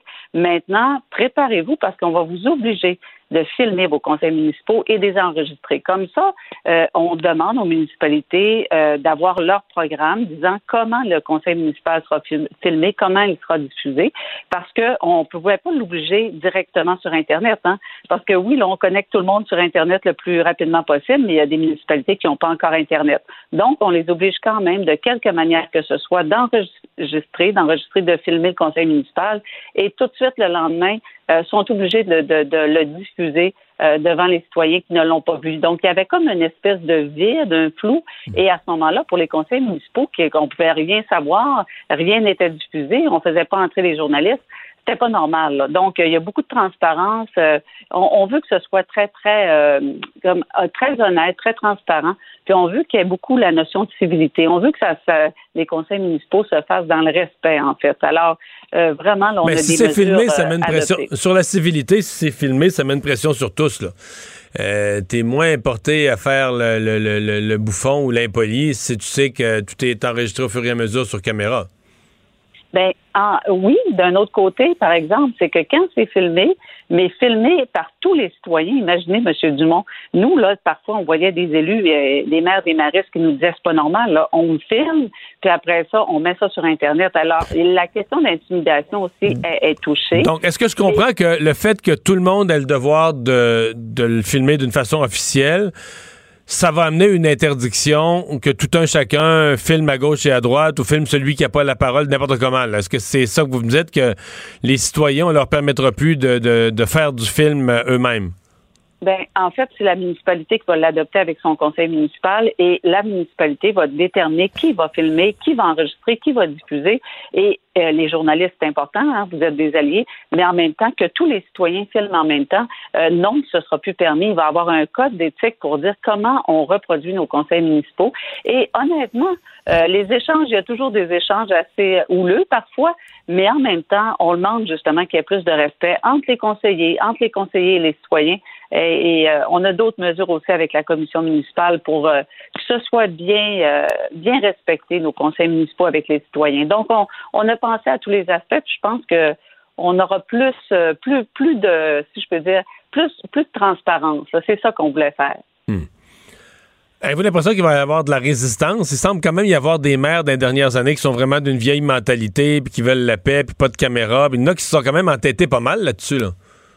Ben, la résistance, on peut en avoir, mais c'est certain que moi, j'ai vraiment travaillé avec la, Fédération québécoise des municipalités, l'Union des, municipalités, et les deux sont tout à fait d'accord parce que, comme on, le dit, on est en 2021, euh, c'est pas normal de, de, de procéder à, avoir des conseils municipaux et que la porte est fermée, pas de journalistes, pas d'enregistrement, pas de cellulaire. C'est pas normal. On, on donne des contrats, c'est important euh, pour l'honnêteté de, de, notre municipalité. C'est pas normal. Donc, peut-être qu'il va y avoir de la résistance, mais en même temps, on n'a pas le choix. Mais ça va être la loi. Je pense que ce sera la loi. Oui, oui, c'est obligatoire. Mais à partir de, que le projet de loi sera adopté complètement, mais il y a plus d'assises, il y a plus de, de réglementation. Mais en même temps, on est rendu là. Je pense qu'il faut protéger nos élus aussi. Euh, c'est quelque chose à être maire et mairesse, puis on le sait, il y en a 95% qui sont excellents, mais en même temps, le 5% ben, on les on va mieux les encadrer. Il y a des municipalités, au moins 11, là, qui n'ont pas de candidat à la mairie. Euh, c'est plus, euh, je pense à la dernière élection, ça avait existé, mais c'était une couple, deux ou trois. Là, on a 11 municipalités qui n'ont pas de candidat à la mairie. Quelques-unes d'entre elles, Sainte-Hélène de Kamouraska, là, de Binière, on a presque personne, même au poste d'échevin, des conseils presque vides. Personne n'a déposé sa candidature. Euh, double question, est-ce que ça vous inquiète et quel processus vous voulez mettre en branle? Parce que là, il faut rouvrir les candidatures. Puis on dit si personne ne se présente encore, ça va tomber sur votre bureau de, désigner quelqu'un, de désigner des administrateurs là, pour, ces, pour ces villes sans, sans maire intéressé. Bien, en fait, là, tout de suite, la, la, procédure, hein, c'est le président des élections qui se charge de trouver un candidat qui va, euh, euh, si je peux dire, relancer des élections. Et s'il n'y a personne, ben, c'est certain que là, euh, ça va arriver à mon bureau et là, on va déterminer la démarche, comment on fonctionne pour avoir un élu dans la municipalité. Par contre, je ne sais pas pourquoi, mais depuis, euh, il y, en a quelques-uns. Là, vous le dites, il y en a une dizaine. C'est vraiment très peu. Il y a 1100 municipalités. Mais en même temps, il y a certaines municipalités qui me disent, euh, moi, je pourrais être responsable aussi de cette municipalité-là, parce que souvent, c'est des villes de 500 000 habitants. Alors euh, là, je suis pas du tout, du tout en train de dire qu'il faut euh, reparler des fusions, mais euh, il y a quand même certains maires, des préfets qui disent, ben on pourrait possiblement prendre la responsabilité de la ville voisine. Alors euh, là, présentement, c'est le président des élections qui se charge de la procédure pour retourner. Donc, la, première étape, c'est qu'on rouvre les mises en candidature, puis on redonne une couple de semaines à des candidats qui, qui, auraient su que dans leur municipalité, personne s'était avancé et qui, qui pourraient y repenser et se présenter. Exactement, exactement, oui. OK. Mais donc, euh, est-ce que ça, est-ce que ça dit quelque chose? Est-ce que ça vous inquiète quand même sur l'intérêt? Parce que il y a quand même plusieurs grosses villes où les élus sont réélus par acclamation. Disons qu'il y, a un sentiment général qui a moins d'intérêt pour la politique municipale. Il y a peut-être des candidatures plus variées, plus de femmes, plus de jeunes. En tout cas, à l'œil, c'est ce qu'on voit. Mais au total, il y a peut-être moins de monde intéressé par la politique municipale. Mais je sais pas, hein. C'est sûr que moi, je suis, euh, j'analyse vraiment euh, chiffre par chiffre mais en même temps, on est quand même au-dessus de. Il y avait 12 000 quelques candidats en 2017. Là, on a, euh, il y en avait 12 400. Là, on est à 12 100. Il y en a 300 moins, mais en même temps, qu'on a encore au-dessus de 12 000. Moi, je regarde ça après la pandémie qu'on a vécue. Là, c'est après un an et demi. Ces maires-là, les mairesses ont été sept jours, euh, sept soirs sollicités. Ça a été toute une période pour les, les élus. Alors qu'on a encore au-dessus de 12 000, comme en 2017, ben pour moi, c'est quand même un succès. Puis en même temps, ben, il faut continuer d'encourager la profession. Puis je crois que c'est en encadrant la profession, parce que M. Dumont, comme moi, j'ai obligé une formation à tous les élus du Québec, la même formation c'est la commission municipale qui va la donner. Mais imaginez, il y a des élus qui arrivent en poste, ils n'ont pas de formation, ils n'ont pas d'information, ils n'ont pas d'outils. Alors là, c'est important de voir que des élus, il faut quand même les protéger. Oui, maintenant, vous allez être encadrés. Il y a un plan de lutte contre l'intimidation que j'ai déposé hier soir euh, avec notre webinaire. On était 2400 personnes. Alors, il y a quand même un engouement. Puis moi, je dis que plus on va redorer euh, la profession. sais, en fait, là, les maires, les maires, il faut leur redonner euh, la noblesse qu'ils méritent. Puis je pense qu'on est sur une bonne ère d'aller. Et je remercie tous ceux qui se présentent parce qu'au-dessus de 2000 après une pandémie, euh, moi, je vois ça comme un signal très positif. Beaucoup de jeunes, beaucoup de femmes. Alors, je pense qu'on avait peut-être besoin d'un vent de fraîcheur. Là. Je le vois positivement quand même. J'ai vraiment hâte au 7 novembre, par exemple, de voir comment sera, seront les résultats. André Laforêt, merci d'avoir été avec nous. Au revoir, la ministre des Affaires municipales.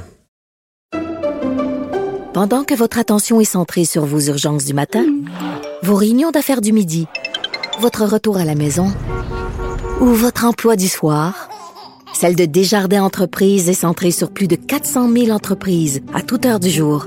Grâce à notre connaissance des secteurs d'activité et à notre accompagnement spécialisé, nous aidons les entrepreneurs à relever chaque défi pour qu'ils puissent rester centrés sur ce qui compte, le développement de leur entreprise.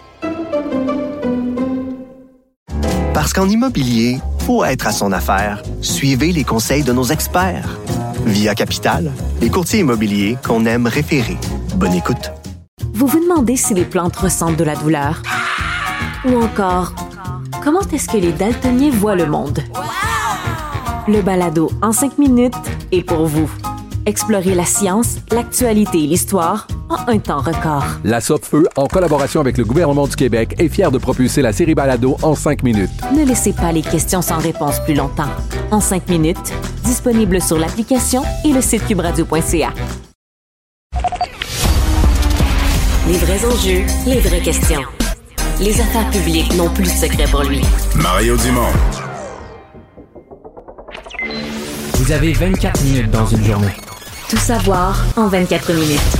Pour s'informer et comprendre en 24 minutes, ici Mario Dumont, en compagnie de Vincent Dessureau, des studios de Cube Radio, la station d'affaires publique de Québecor. Voici Tout savoir en 24 minutes. Tout savoir en 24 minutes. Journée aujourd'hui marquée par une alerte Amber, par euh, des renforts dans le système de santé promis par Christian Dubé et euh, surtout, euh, commençons par cette véritable bombe dans le milieu du hockey au Québec. Kerry Price, le gardien du Canadien de Montréal, qui se place sous le programme d'aide aux joueurs de la Ligue nationale de hockey. S'absentera donc pour une durée indéterminée. C'est ce qu'a annoncé la Ligue nationale de hockey et l'Association des joueurs aujourd'hui. communiqué au départ sans aucun détail, ou presque, diffusé en avant-midi. Il y a eu ensuite point de presse du directeur général euh, des euh, Canadiens de Montréal, Marc Bergevin, euh, où on en a pris ça, c'est fait bien vite, hein, parce que les journalistes n'étaient même pas arrivés en cours de point de presse. Il y a des journalistes en français qui ont demandé à poser leurs questions après les questions en anglais parce que il n'avait pas eu le temps de se rendre là, au complexe euh, d'entraînement, au complexe à brossard du Canadien. Tout à fait. C'est tombé comme une surprise pour, euh, pour tout le monde. Il faut dire que Carey Price, on le savait qu'il avait été blessé physiquement, avait été opéré au genou d'ailleurs en Et- juillet. et si tu te souviens, j'ai posé des questions cette semaine à Jean-François Barry en disant Tu trouves pas qu'il y a quelque chose de bizarre autour de Carey Price? J'ai posé la question, je pense que c'est mardi à Jean-François. Il me semble que pas clair, là, tu sais, qu'il y a un petit peu de mystère. Euh, on se disait cet été confiant qu'il allait pouvoir euh, prendre, euh, amorcer la, campagne, la nouvelle saison sans problème. Mais là, tout a changé. Et il faut dire, ce, ce programme de la Ligue nationale de hockey s'adresse pour différentes problématiques. Ça aurait pu être de, de l'alcool, de l'abus de drogue, par exemple, et des problèmes de santé mentale. On ne nous a pas donné de détails au niveau de l'organisation. Par contre, Angela Pr- Price, l'épouse du gardien, a donné un peu plus de détails, elle, sur les réseaux sociaux, disant d'un euh, qu'on voulait utiliser dans leur famille la plateforme publique pour montrer euh, bon, la situation, essayer d'aider, euh, disant nous espérons pouvoir communiquer l'importance de placer votre santé mentale en premier, non seulement en le disant, mais en le montrant et en effectuant le travail requis pour s'améliorer. Alors, la femme de Price parle euh, d'une problématique ici de euh, bon, santé mentale, besoin d'aide. Euh, Marc Bergevin a donc fait un point de presse où il était visiblement très émotif, même à un moment donné, là, euh, écoute, près, du il avait les yeux rougis, euh, parlant d'une situation qui est confidentielle, alors donnera pas plus de détails, euh, confirme qu'il ne l'a pas vu venir, qu'il a été très surpris. Je vous fais entendre le directeur général du Canadien là-dessus. À la fin de la journée, je crois sincèrement que tout va redevenir à la normale.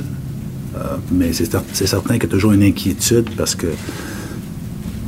tu es, proche de la personne, puis tu veux son bien. Carey, c'est un, jeune homme sensible quand même. Puis moi, je suis sensible. On est, on est un peu pareil de ce côté-là. On est sensible, mais c'est pas, pas méchant. C'est pas, pas quelque chose de weak. C'est juste que. Puis des, on gère tout d'une façon différente. Il y a des choses au cours du temps qui est arrivé, puis aujourd'hui ou hier, il a pas une décision qui avait besoin d'aide. Bon, ça fait fortement réagir. Euh, Des politiciens, même François Legault, le premier ministre, Valérie Plante, euh, la mairesse de Montréal, ont salué euh, Kerry Price, lui souhaitant prompt rétablissement. Saluant pour beaucoup, euh, bon, le, le fait qu'au hockey, c'est rare qu'on demande de l'aide et que c'est important que les athlètes professionnels sont pas à l'abri du même type de problématique que dans la population en général. Et c'est bien qu'ils demandent de l'aide quand c'est nécessaire. Je veux dire, je pense, que c'est une des leçons du jour, une des leçons aux, aux- jeunes, une des leçons. Je pensais, j'allais jusqu'à penser en écoutant ça.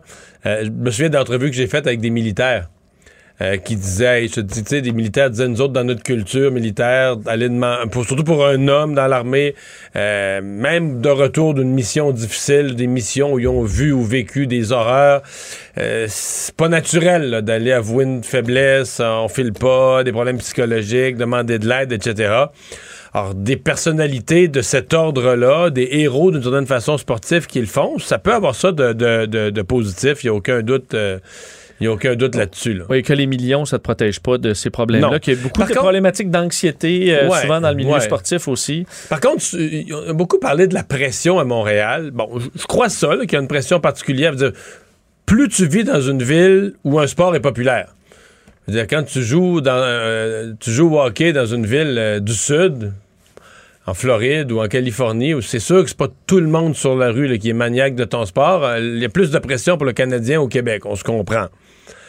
Mais en même temps, je te dirais, quand tu signes un contrat de 10 millions, je veux pas tourner le fer dans la plaie, mais il reste que tu te mets une pression. tu t'engages, tu es talentueux, euh, tu l'as pas volé cet argent-là, on te l'offre. Je veux dire, ton, ton agent le négocie, puis ça, ça a l'air que ça vaut ça, parce que, tu comprends, quelqu'un d'autre, si le Canadien le paye pas, il y a une autre équipe qui va l'offrir ce montant-là, parce qu'on ça vaut ça, tu sais.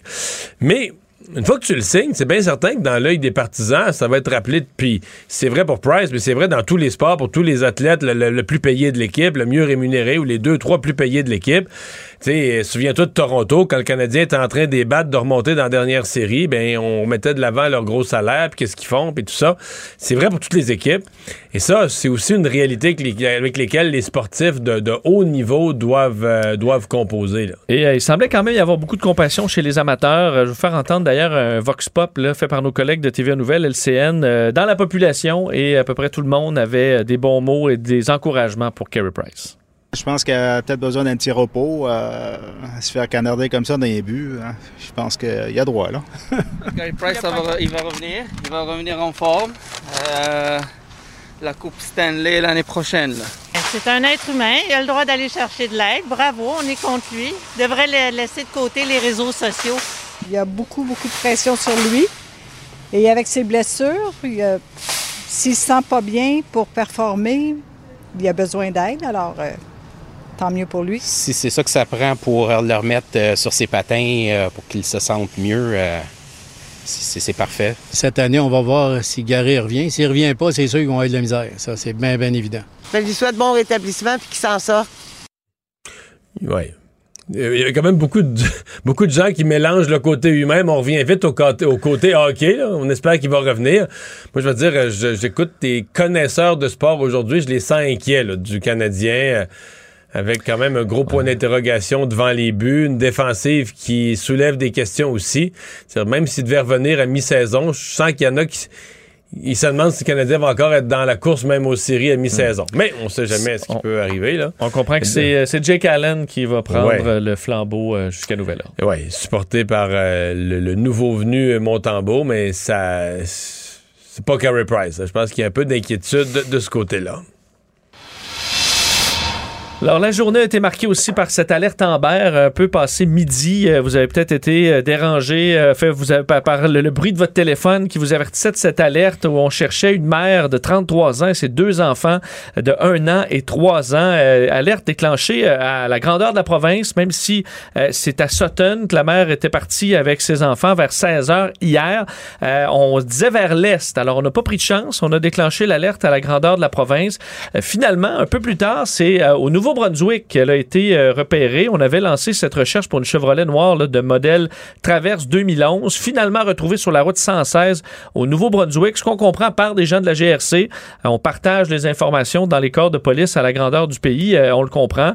La mère aurait donc quand même fait euh, 700-800 km là, depuis hier.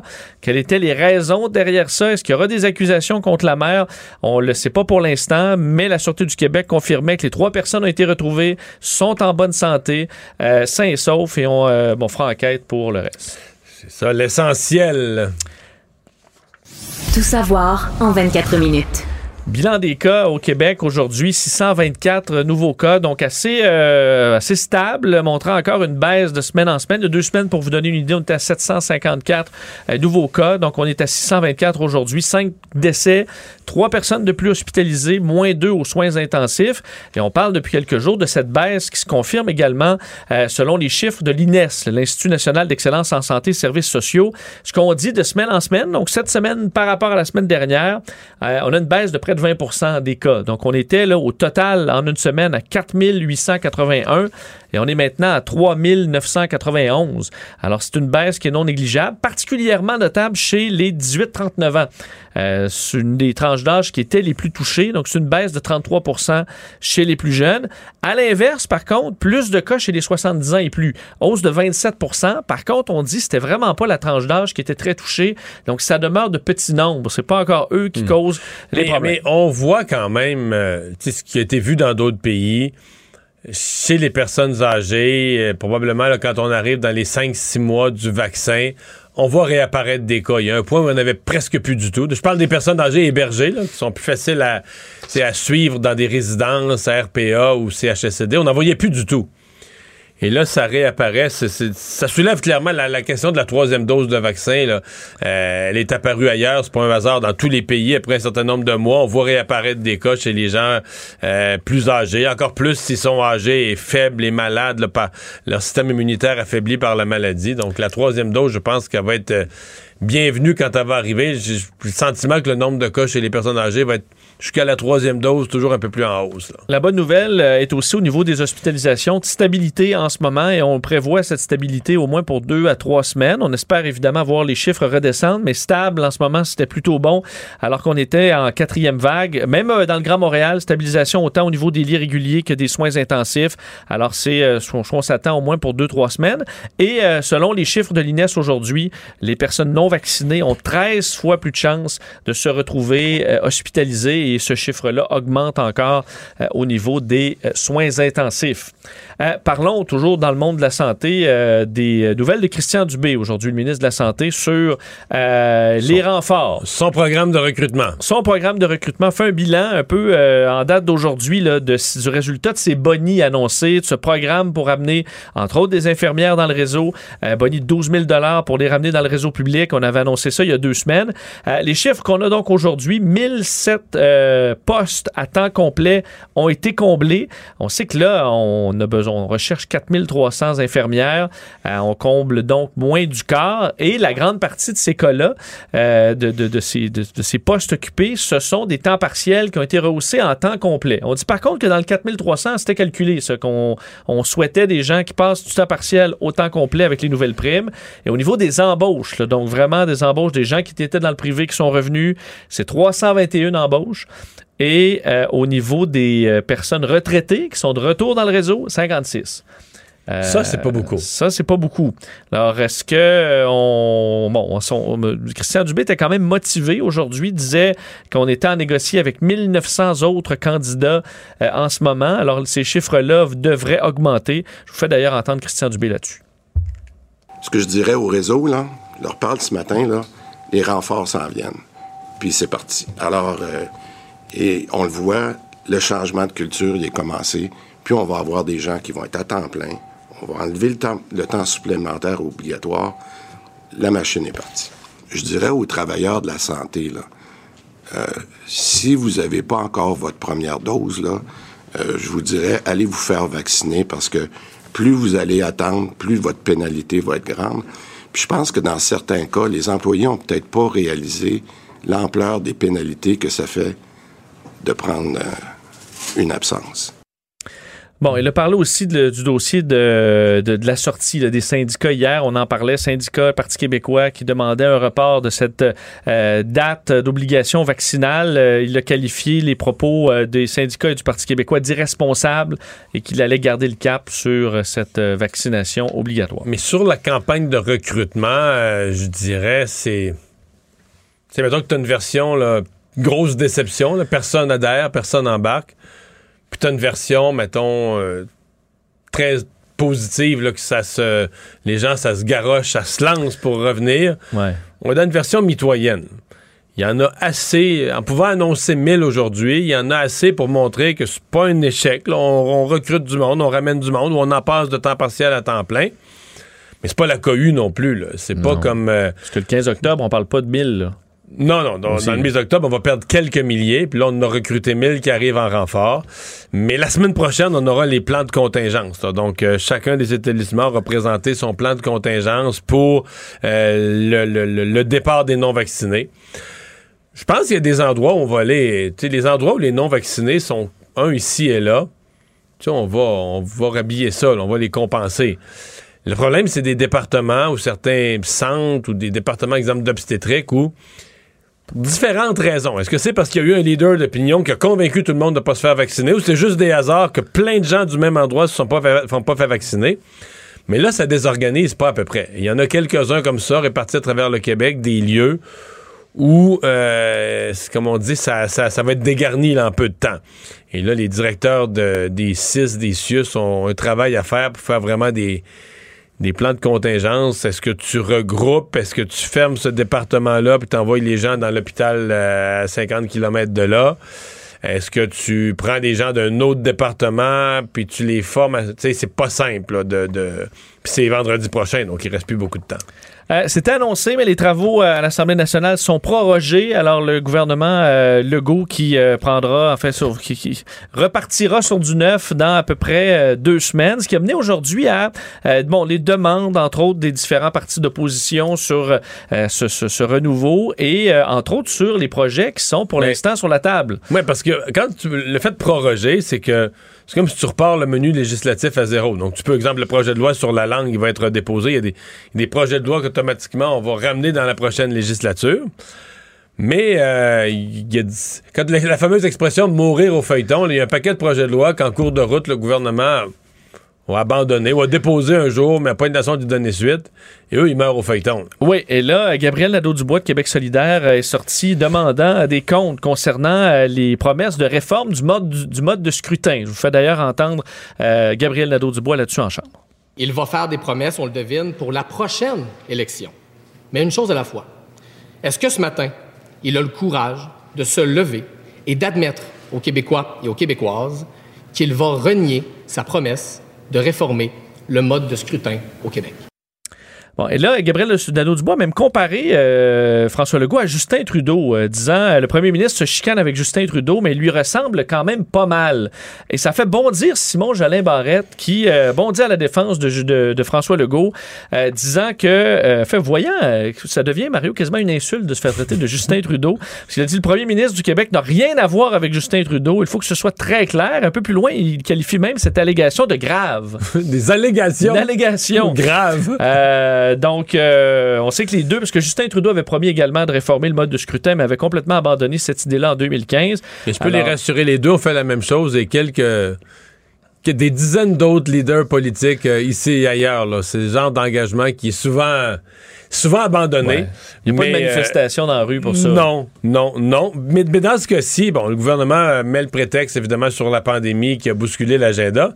Parce que techniquement, ce qu'on devait avoir, là, c'est qu'on devait avoir en même temps que la prochaine élection un deuxième bulletin de vote, un référendum. Mais c'était comme surréaliste. Moi, je parlais des fois, je parlais de ça à la TV, puis le monde, personne n'était au courant. Personne, personne au Québec savait que normalement, en octobre prochain, on avait, dans un an, on avait une élection et un référendum. Un référendum sur quoi? Comment ça, un référendum? Sur différentes questions. Non, non, mais là, c'était un référendum sur le mode de scrutin. Voulez-vous remplacer le mode de scrutin actuel par un mode de scrutin proportionnel, puis tout ça? Et si tu me poses la question, est-ce que j'avais l'impression que la population avait de l'intérêt, de l'enthousiasme, même une conscience que ça existait? Pas, pas beaucoup. Pas beaucoup. Euh, un mot sur la maternelle à 4 ans. Euh, Aujourd'hui, euh, euh, enfin, la Fédération québécoise des directions d'établissements d'enseignement est allée demander au gouvernement de ralentir l'implantation des maternelles 4 ans parce qu'on a même dépassé ce qui était prévu. Jean-François Roberge, le ministre de la, Santé- ministre de l'Éducation, avait reporté de deux ans son engagement d'offrir la prématernelle 4 ans à tous les petits Québécois. Et on visait l'implantation pour la rentrée là, actuelle à 315 classes supplémentaires. Mais on a dépassé ça à 350. On dit au gouvernement qu'on se fie à la disponibilité des ressources, mais c'est pas le même son de cloche qu'on a à la Fédération des directions d'établissements d'enseignement. On dit on est en pénurie euh, d'enseignants, on est en pénurie de personnel. Alors faut arrêter, même si eux croient euh, qu'il y a des bienfaits à la maternelle 4 ans, on dit on, on manque de monde. Et en ce moment, il y a des gens qui ont des pro- qui ont des besoins. On n'est déjà pas capable de fournir euh, des professionnels. Alors on veut appuyer un peu sur le frein avant d'en ouvrir davantage. Et ça, c'est une sortie qui donne des munitions à l'opposition, qui martèle depuis euh, déjà quelques mois qu'on ne devrait pas mettre ça en priorité euh, alors qu'on manque de, donc, qu'on manque de personnel. Euh, ceci dit, je pense que c'est le genre de sujet. Quand on parle d'un nouveau, tu sais, euh, des mots compliqués, le proroger, mais proroger la session, c'est qu'on ferme comme la législature, puis on repart à neuf, donc mardi dans, dans 10 jours, là, le 19 octobre avec ce qu'on appelle un discours inaugural. Donc, un grand discours où, dans les différents domaines, d'abord, le premier ministre énonce quelles seront ses priorités. Après ça, domaine par domaine, par domaine. Là, il va rester un an au mandat. Donc, c'est des priorités pour un an. Donc, domaine par domaine, qu'est-ce qui attend qu'il soit fait dans la dernière année? Alors, je pense qu'on, on- ça, on va attendre des réponses là-dessus. là. Qu'est-ce qu'on fait en éducation? Qu'est-ce qu'on fait, entre autres, avec les maternelles? Euh, quatre ans? Est-ce que le gouvernement va mettre ça, va mettre le développement de ça un peu sur la, sur la glace? Ça pourrait être une option. Gilbert Rozon est euh, la cible d'une nouvelle poursuite civile, cinquième poursuite civile contre, euh, contre lui, euh, l'ancien magnat de l'humour, euh, poursuivi donc par la re- une recherchiste, Anne-Marie Charrette, euh, qui lui réclame 1, euh, fait euh, 30, euh, 1 million 290 000, enfin en lien avec une séquestration, une agression sexuelle qu'elle dit avoir subie en 1987. Elle qui avait fait partie du collectif Les Courageuses, on se souvient qu'eux voulaient poursuivre, bon, conjointement, on leur avait plutôt suggéré de poursuivre chacun de leur côté. Eh c'est ce qu'elle fait. Qu'on leur avait dit que l'action collective, le recours collectif ne peut pas s'appliquer à une série d'événements différents. Même si c'est les mêmes individus, c'est pas la même c'est pas le même événement c'est des événements distincts survenus sur une longue période il y en a que c'est plus récent il y en a que c'est très vieux donc dans des périodes différentes et le juge a dit moi je peux pas bâtir un recours collectif avec des événements distincts je peux pas vous l'accorder Euh, donc, elle décide d'aller de l'avant euh, quand même seule. C'est donc la, quand même la cinquième poursuite là, depuis que Patricia Tulane euh, est allée de l'avant avec sa poursuite. Et elle raconte qu'elle était à ce moment-là euh, coordonnatrice aux communications pour un groupe d'humoristes. Elle dit qu'elle a eu des commentaires au départ euh, flatteurs euh, de Gilbert Rozon et que c'est devenu de plus en plus déplacé, ag- désagréable, jusqu'à ce qu'on lui demande d'aller porter un dossier euh, soi-disant important dans sa chambre d'hôtel. Elle aurait refusé, mais on l'aurait forcé euh, de par son supérieur à se présenter. Et là, ensuite, elle, il aurait abusé d'elle, puis il l'aurait congédié un peu plus tard, selon elle, en raison de ses refus. Euh, et elle parle de, de, bon, profond euh, problème par la suite, sentiment d'insécurité, colère envers les patrons et honte, culpabilité. Alors, elle le poursuit euh, maintenant. Sa demande qui devrait être prochainement présentée devant un juge de la Cour supérieure du Québec. mais comme ce sont toutes des poursuites individuelles Roson va en avoir ça, il va- il va- les il va- bras. ouais, il va faire travailler un avocat, pas à peu près. Parce que, bon, probablement, pour les poursuivantes, c'est pas les mêmes règles. S'il y a un recours collectif, là, on se comprend que c'est c'est plus individuellement que les demandeurs payent. Mais là, euh, quand tu fais un recours civil comme ça, c'est les- les- le demandeur ou la demanderesse doit s'embau- s'embaucher un avocat. Mais du côté de Roson, ça veut dire que ça y fait aussi toutes des causes individuelles, là, toutes des causes séparées, toutes des causes différentes. À mon avis, euh, il s'embarque dans du, Il va faire travailler des avocats, là. On se dirige euh, probablement vers une vaccination des plus jeunes aux États-Unis pour bientôt, puisqu'aujourd'hui, euh, le laboratoire américain Pfizer a annoncé avoir formellement déposé une demande à l'Agence américaine des médicaments, la FDA, le feu vert pour vacciner des 5 à 11 ans. Alors, il y aura une rencontre le 29 octobre prochain pour évaluer les données de Pfizer, exactement comme on avait fait pour, euh, bon, pour les, autres tranches d'âge.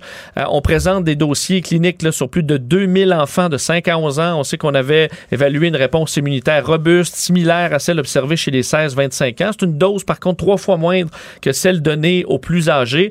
Alors, on peut s'attendre à ce que, si tout va bien, début novembre, on pourrait commencer la vaccination des plus jeunes euh, aux États-Unis. Et est-ce que le Canada va suivre à peu près? Généralement, ça n'a pas été trop long pour le Canada de suivre. Alors, on verra. Alors que d'autres études aujourd'hui confirmaient la baisse, euh, la diminution de la protection du vaccin Pfizer après les premiers mois euh, suivant l'injection des études du- d'Israël et du Qatar qui sont venus appuyer ces informations-là, donc qui poussent également la fameuse troisième dose qui risque Mais, d'arriver. euh, mais dans le cas des enfants, il y a une couple de pays, euh, le Royaume-Uni, les pays scandinaves, qui ont dit une seule dose. Euh, il semble que je pense c'était un taux très très faible. Je pense que c'est 7 cas par 7 cas par 100 000. C'est très faible, mais quand même de myocardite, donc d'inflammation du cœur. Euh, mais ça survient toujours à la deuxième dose. là. Et on veut regarder d'abord, on se dit les enfants ont quand même une bonne protection avec la première dose. Et est-ce que la, est-ce que la deuxième dose, on peut, euh, on peut la laisser tomber? Mais sans résumer, l'actualité en 24 minutes, c'est mission accomplie. Pendant que votre attention est centrée sur vos urgences du matin, vos réunions d'affaires du midi, votre retour à la maison ou votre emploi du soir, celle de Desjardins Entreprises est centrée sur plus de 400 000 entreprises à toute heure du jour. Grâce à notre connaissance des secteurs d'activité et à notre accompagnement spécialisé, nous aidons les entrepreneurs à relever chaque défi pour qu'ils puissent rester centrés sur ce qui compte, le développement de leur entreprise. Parce qu'en immobilier, faut être à son affaire. Suivez les conseils de nos experts. Via Capital, les courtiers immobiliers qu'on aime référer. Bonne écoute. Vous vous demandez si les plantes ressentent de la douleur? Ou encore, comment est-ce que les daltoniens voient le monde? Le balado en cinq minutes est pour vous. Explorez la science, l'actualité et l'histoire en un temps record. La Feu, en collaboration avec le gouvernement du Québec, est fière de propulser la série Balado en cinq minutes. Ne laissez pas les questions sans réponse plus longtemps. En cinq minutes, disponible sur l'application et le site cubradio.ca. Mario Dumont et Vincent Dessureau. Joignez-vous à la discussion. Appelez ou textez le 187 Cube Radio 1877 827 2346.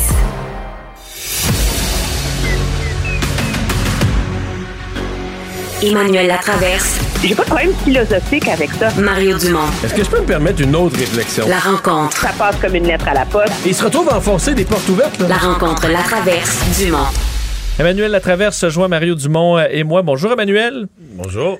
Bonjour. Aujourd'hui, Christian Dubé, le ministre de la Santé, qui est sorti avec un petit bilan deux semaines après ses annonces euh, de, ses bonnies, entre autres pour amener des infirmières dans le réseau alors qu'on est en crise, en pénurie de personnel.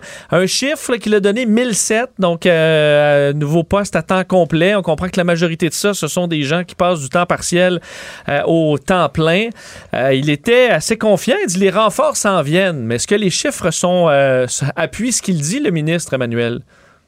Ben, il y en a des renforts qui s'en viennent. Je veux dire, je pense que c'est un peu utopique là, de s'imaginer qu'en trois semaines, euh, le gouvernement allait réussir à combler une pénurie de 4000 euh, infirmières dans le réseau de la santé. Là, on n'est pas... euh, c'est un réseau qui a beaucoup de problèmes. Il y avait un gros exercice de service après-vente, je dirais, de la part du gouvernement à faire pour convaincre euh, les, les infirmières que les choses peuvent changer. Moi, je dirais que quand j'entends qu'il y en a 1007 qui sont déjà rendus, euh, je suis plutôt agréablement surprise. Le premier test, ça va être quand on entend le ministre dire qu'il y en a 1900 en ce moment qui sont en négociation avec le gouvernement pour voir si elles vont revenir, pas revenir, temps complet, qu'est-ce qu'elles vont faire. Euh, si le gouvernement réussit à intégrer ces personnes-là mettons dans un délai d'un mois là, dans le réseau euh, de la santé, ben s'il va s'approcher du moment où il va avoir réussi euh, son pari. Le défi auquel le ministre est confronté, c'est que il fait miroiter des changements, des changements dont il a besoin pour recruter, mais tout le monde qui connaît le réseau sait que ça prend un certain temps. Là. Alors, il y a comme euh, ce qu'on appelle en anglais un leap of faith là, qui est demandé aux infirmières. Je pense que plus il va réussir à en signer, entre guillemets, des nouvelles, plus ça va être facile après ça d'accélérer le recrutement pour réussir à combler cette pénurie-là. Mais moi, je pense, je pense que c'est un scénario, je- plutôt dans l'émission, je le qualifiais de citoyeno- euh, un scénario médium. C'est-à-dire que c'est pas la catastrophe, personne ne s'est inscrit. Je pense qu'ils s'attendaient quand même à mieux. Par exemple, des infirmières retraitées, il y en a 56 qui ont dit oui. Je suis convaincu que, compte tenu des... C'est pas beaucoup, là. C'est ça. Compte tenu des primes, je pense qu'on s'attendait à mieux. Bon, des, des, des temps partiels qui passent à temps plein, ça, il y en a plus. Parce que globalement, on est capable... C'est pas banal. là. On ajoute un 1000 infirmières, l'équivalent temps complet d'infirmières, donc c'est pas banal. C'est pour ça que je dis que c'est un scénario intermédiaire entre un gros succès puis un gros flop. Mais je pense qu'en dedans de lui, euh, compte tenu de l'ampleur des primes, je pense que Christian Dubé s'attendait à plus. Mais là, on se comprend que. On va parler juste de ça là, pour les, prochains jours. Bon, là, il y a, Carey Price aujourd'hui, mais je veux dire, euh, toute la semaine prochaine, ça va porter autour de la date du 15 euh, octobre, euh, du départ du personnel non vacciné, de l'effet. De... Il va y avoir des rumeurs toute la semaine, tel département, tel département, il part tant de personnes. D'ailleurs, abandonné dans la semaine, on aura le plan de contingence où on va voir les gens qui, partent. Mais c'est le gros thème, là, le personnel qui quitte, euh, puis celui qu'on espère qui va arriver, puis qu'est-ce que ça va signifier comme euh, euh, le mot qu'on veut pas employer, bris de service, mais c'est inévitable qu'il va avoir, il va avoir, t'as moins de monde, tu vas avoir moins de services là. Ouais, puis je pense aussi que il va falloir voir c'est quoi ce plan-là. Pour l'instant, le ministre est bien fier de dire qu'il y a seulement cinq endroits là où il y a des bris de service entre guillemets là, en ce moment, euh, mais qu'on s'énerve pour rien dans des hôpitaux comme à Sainte-Terre ou ailleurs. Euh, attendons de voir la liste la semaine prochaine parce que moi, je voudrais pas être dans le bureau d'un des PDG, d'un des nombreux sus, là. Je veux dire, ça doit pédaler à la vitesse Ouais. grand V en ce moment, là, pour être capable, parce que ce, ce que le ministre fait avec cet exercice-là de, de publier où ça va être fermé, de quand à quand, pour quelle période, etc., c'est qu'il y a un- une exigence d'imputabilité de la part euh, des, dirigeants des, des CIS et des, des CIUS, là. Lui, il leur a dit, écoutez, moi, je veux bien vous appuyer parce que vous manquez de monde, là, mais montrez-moi comment vous, vous y arrivez et les choix que vous, vous faites. Et ça, euh, ça met beaucoup de pression sur le réseau. On n'est pas habitué à voir un gouvernement du Québec imposer un tel niveau de transparence, je dirais, à la machine. Le risque politique qu'il y a là-dedans pour le ministre Dubé, c'est qu'il l'a bien dit lui-même aujourd'hui, en ce moment, ce qui va être sur cette liste-là, entendons-nous, C'est quoi? C'est euh, les urgences, la néonatalité ou la, la périnatalité et, euh, L'obstétrique. et si tu veux aller accoucher, il faut que tu saches si euh, tu peux aller accoucher à l'hôpital à côté de chez vous ou pas. C'est comme l'urgence, ça. Mais on s'entend, là, que pour faire fonctionner le réseau, là, il va y avoir des bris de service puis du monde qui vont bouger ailleurs. Tu vas-tu prendre des infirmières euh, dans telle salle d'opération que tu vas fermer pour être capable de garder ton urgence ouverte? Et c'est là, moi, je pense que va venir beaucoup euh, la pression sur le dos du ministre. C'est quand on va voir c'est quoi les effets secondaires de cette réorganisation-là. Parce que c'est une chose de dire on a réussi à maintenir tant d'urgences ouvertes, tant de services d'obstétrique ouverts. Donc, on a réussi à assurer le minimum dans X endroits. Mais qu'est-ce que ça coûte en dessous, là, ça? Et ça, les questions, ils vont se poser. Le ministre n'en fera pas l'économie et on va revenir finalement avec ces questions sur ce qui est objectivement du délestage, là, qui risque Ouais. aussi d'être inévitable face de un à la pénurie de main-d'œuvre causée par la pénurie traditionnelle, puis ce problème avec euh, les entêtés qui refusent de se faire vacciner dans le réseau de la santé. Ouais. Puis là, on parle pas des. Il y a quand même beaucoup de. Parce que c'est global, les le personnel non vacciné qui va devoir quitter, c'est aussi dans des résidences privées pour aînés. Et là, euh, ce que, Exactement. ce que j'entends, c'est qu'il y a, il y a peut-être des nombres, un peu, des pourcentages un peu plus élevés à certains endroits, dans le Grand Montréal, des résidences qui perdent plusieurs employés qui sont non vaccinés pour avoir une Ben, longue Jusqu'à 60% hein, dans certaines, On c'est pourra- on- énorme. On, là. pourrait avoir une longue discussion philosophique pour dire comment ça se fait que dans des résidences où on vit avec des personnes vulnérables, avec tout ce qu'on a vécu, on a encore des taux aussi élevés de gens pas vaccinés. Il y aurait une longue discussion à avoir là-dessus, mais au-delà de la discussion, dans les faits, si les gens ne se sont pas vaccinés, sans tête et doivent quitter vendredi prochain, dire, on les aura plus, là. Il va falloir euh, faire euh, donner le service sans eux. Un mot, Emmanuel et Mario, sur euh, le dossier des tribunaux spécialisés pour victimes d'agressions sexuelles. Est-ce que Simon Jolin Barrette s'attendait à ce que ce soit qu'il doit faire face à de, l'opposition, pas nécessairement politique, mais du milieu juridique? Ouais, mais c'est pas juste Simon Jolin Barrette. Dans ce cas-ci, c'est un groupe de députés. C'est un groupe de femmes de tous les partis qui avaient travaillé ensemble. Euh, Simon Jolin Barrette est devenu un peu. Il n'y avait pas vraiment le choix. Une fois que tu as unanimité des quatre partis à l'Assemblée nationale, est devenu le porteur de ça. Euh, j'ai de la misère. Je suis vraiment pas un spécialiste du droit, encore moins du fonctionnement précis des tribunaux.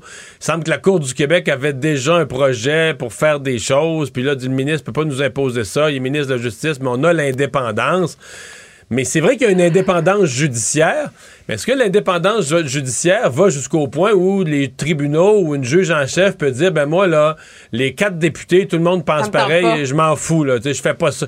C'est c'est la limite. Là. Tu comprends que l'indépendance judiciaire, tu ne permettras pas à un politicien, encore moins au ministre de la Justice, au premier ministre, de jouer dans un procès ou de, de souhaiter, d'exprimer une volonté sur l'issue d'une contestation.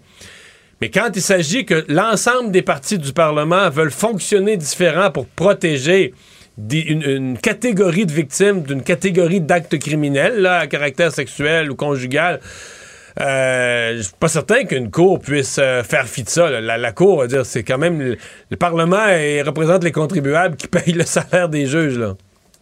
Mais moi, je vais, mon gros, moi, j'ai un mot, là, c'est malaise. Malaise de voir euh, la juge en chef. Si la juge en chef avait fait ces, ces commentaires-là, dans le cadre de son témoignage, par exemple, devant la commission euh, qui étudie le projet de loi en disant nous avons des réserves pour X, Y, Z et que c'était fondé sur des principes de droit et de la comment tu fais fonctionner ce tribunal-là à l'intérieur du droit actuel, pas de problème. Mais là que c'est comme si préventivement, elle donne une entrevue où elle laisse planer la menace de recours parce qu'elle est pas contente. Ouf! C'est là que moi j'ai comme un tu sais, je comprends là, que les, les deux s'aiment pas là. Euh, la juge en chef et le ministre Simon Jolin Barrette parce qu'ils ont eu un accrochage dans le passé sur le bilinguisme des juges là. Mais moi, j'ai beaucoup de difficultés euh, à entendre la juge en chef dire je ne suis pas d'accord avec ce projet-là, je n'ai pas été consulté. Hey, pardon là, il y a une commission, un comité spécial qui s'est penché là-dessus pendant un an avec des juristes, des experts et tout le reste. Je veux dire, moi, j'ai un problème. Je trouve que c'est comme si l'animosité qui existe entre les deux et le manque de confiance entre les deux faisait en sorte que là, est-ce qu'on va vraiment encore mettre, prendre en otage les victimes d'agressions sexuelles et de violences conjugales parce que la juge en chef de la Cour du Québec est fâchée contre le ministre? Je veux dire, c'est un peu obtus tout ça et c'est très, très, très malaisant. J'aurais envie de les prendre les deux les envoyer dans un chalet pendant une fin de semaine avec le bâtonnier du barreau qui joue le médiateur puis dirait les amis là pouvez-vous vous réconcilier trouver une façon de travailler ensemble? t'es trop dur c'est pas très édifiant tu sais t'es trop dur Emmanuel si tu veux qu'ils s'entendent bien tu veux faire baisser la tension envoie-le à Tofino dans une résidence à 18 millions de dollars ah! tout bah, compris bye à Sur demain un challenger du gouvernement bye à demain Ce segment est aussi disponible en vidéo sur l'application Cube ou le site cube.ca. Le hockey a tellement évolué, les jeunes maintenant, ils ont des skills comme ça se peut pas. Puis ces kids-là, ils rêvent à... Jean-François Barry. Un animateur pas comme les autres. Bonjour Jean-François. Salut messieurs. Y a-t-il un sujet en particulier aujourd'hui? oui, le match du Canada ce soir au soccer contre Oh. le Mexique. Ah bon. Quelle On va nouvelle, hein, quand même. Moi, j'étais en onde à LCN, puis ça a pris tout à coup le dessus sur la politique, sur tout le reste. Et c'est arrivé, j'en vois ça vraiment à la dernière minute, quand même, cette annonce concernant Carey Price, parce que les journalistes qui, qui suivent le, le- le- le sport euh, tout le temps n'ont pas eu le temps de se rendre pour certains. Certains sont arrivés en retard euh, au lieu de la conférence de presse, tellement que ça a été annoncé dernière minute. Non, totalement. Puis euh, même Marc Bergevin, euh, à un moment donné, il a dit Je vais être transparent avec vous autres. Je l'ai appris hier soir. Fait que c'est- pas quelque chose que le Canadien tramait depuis longtemps.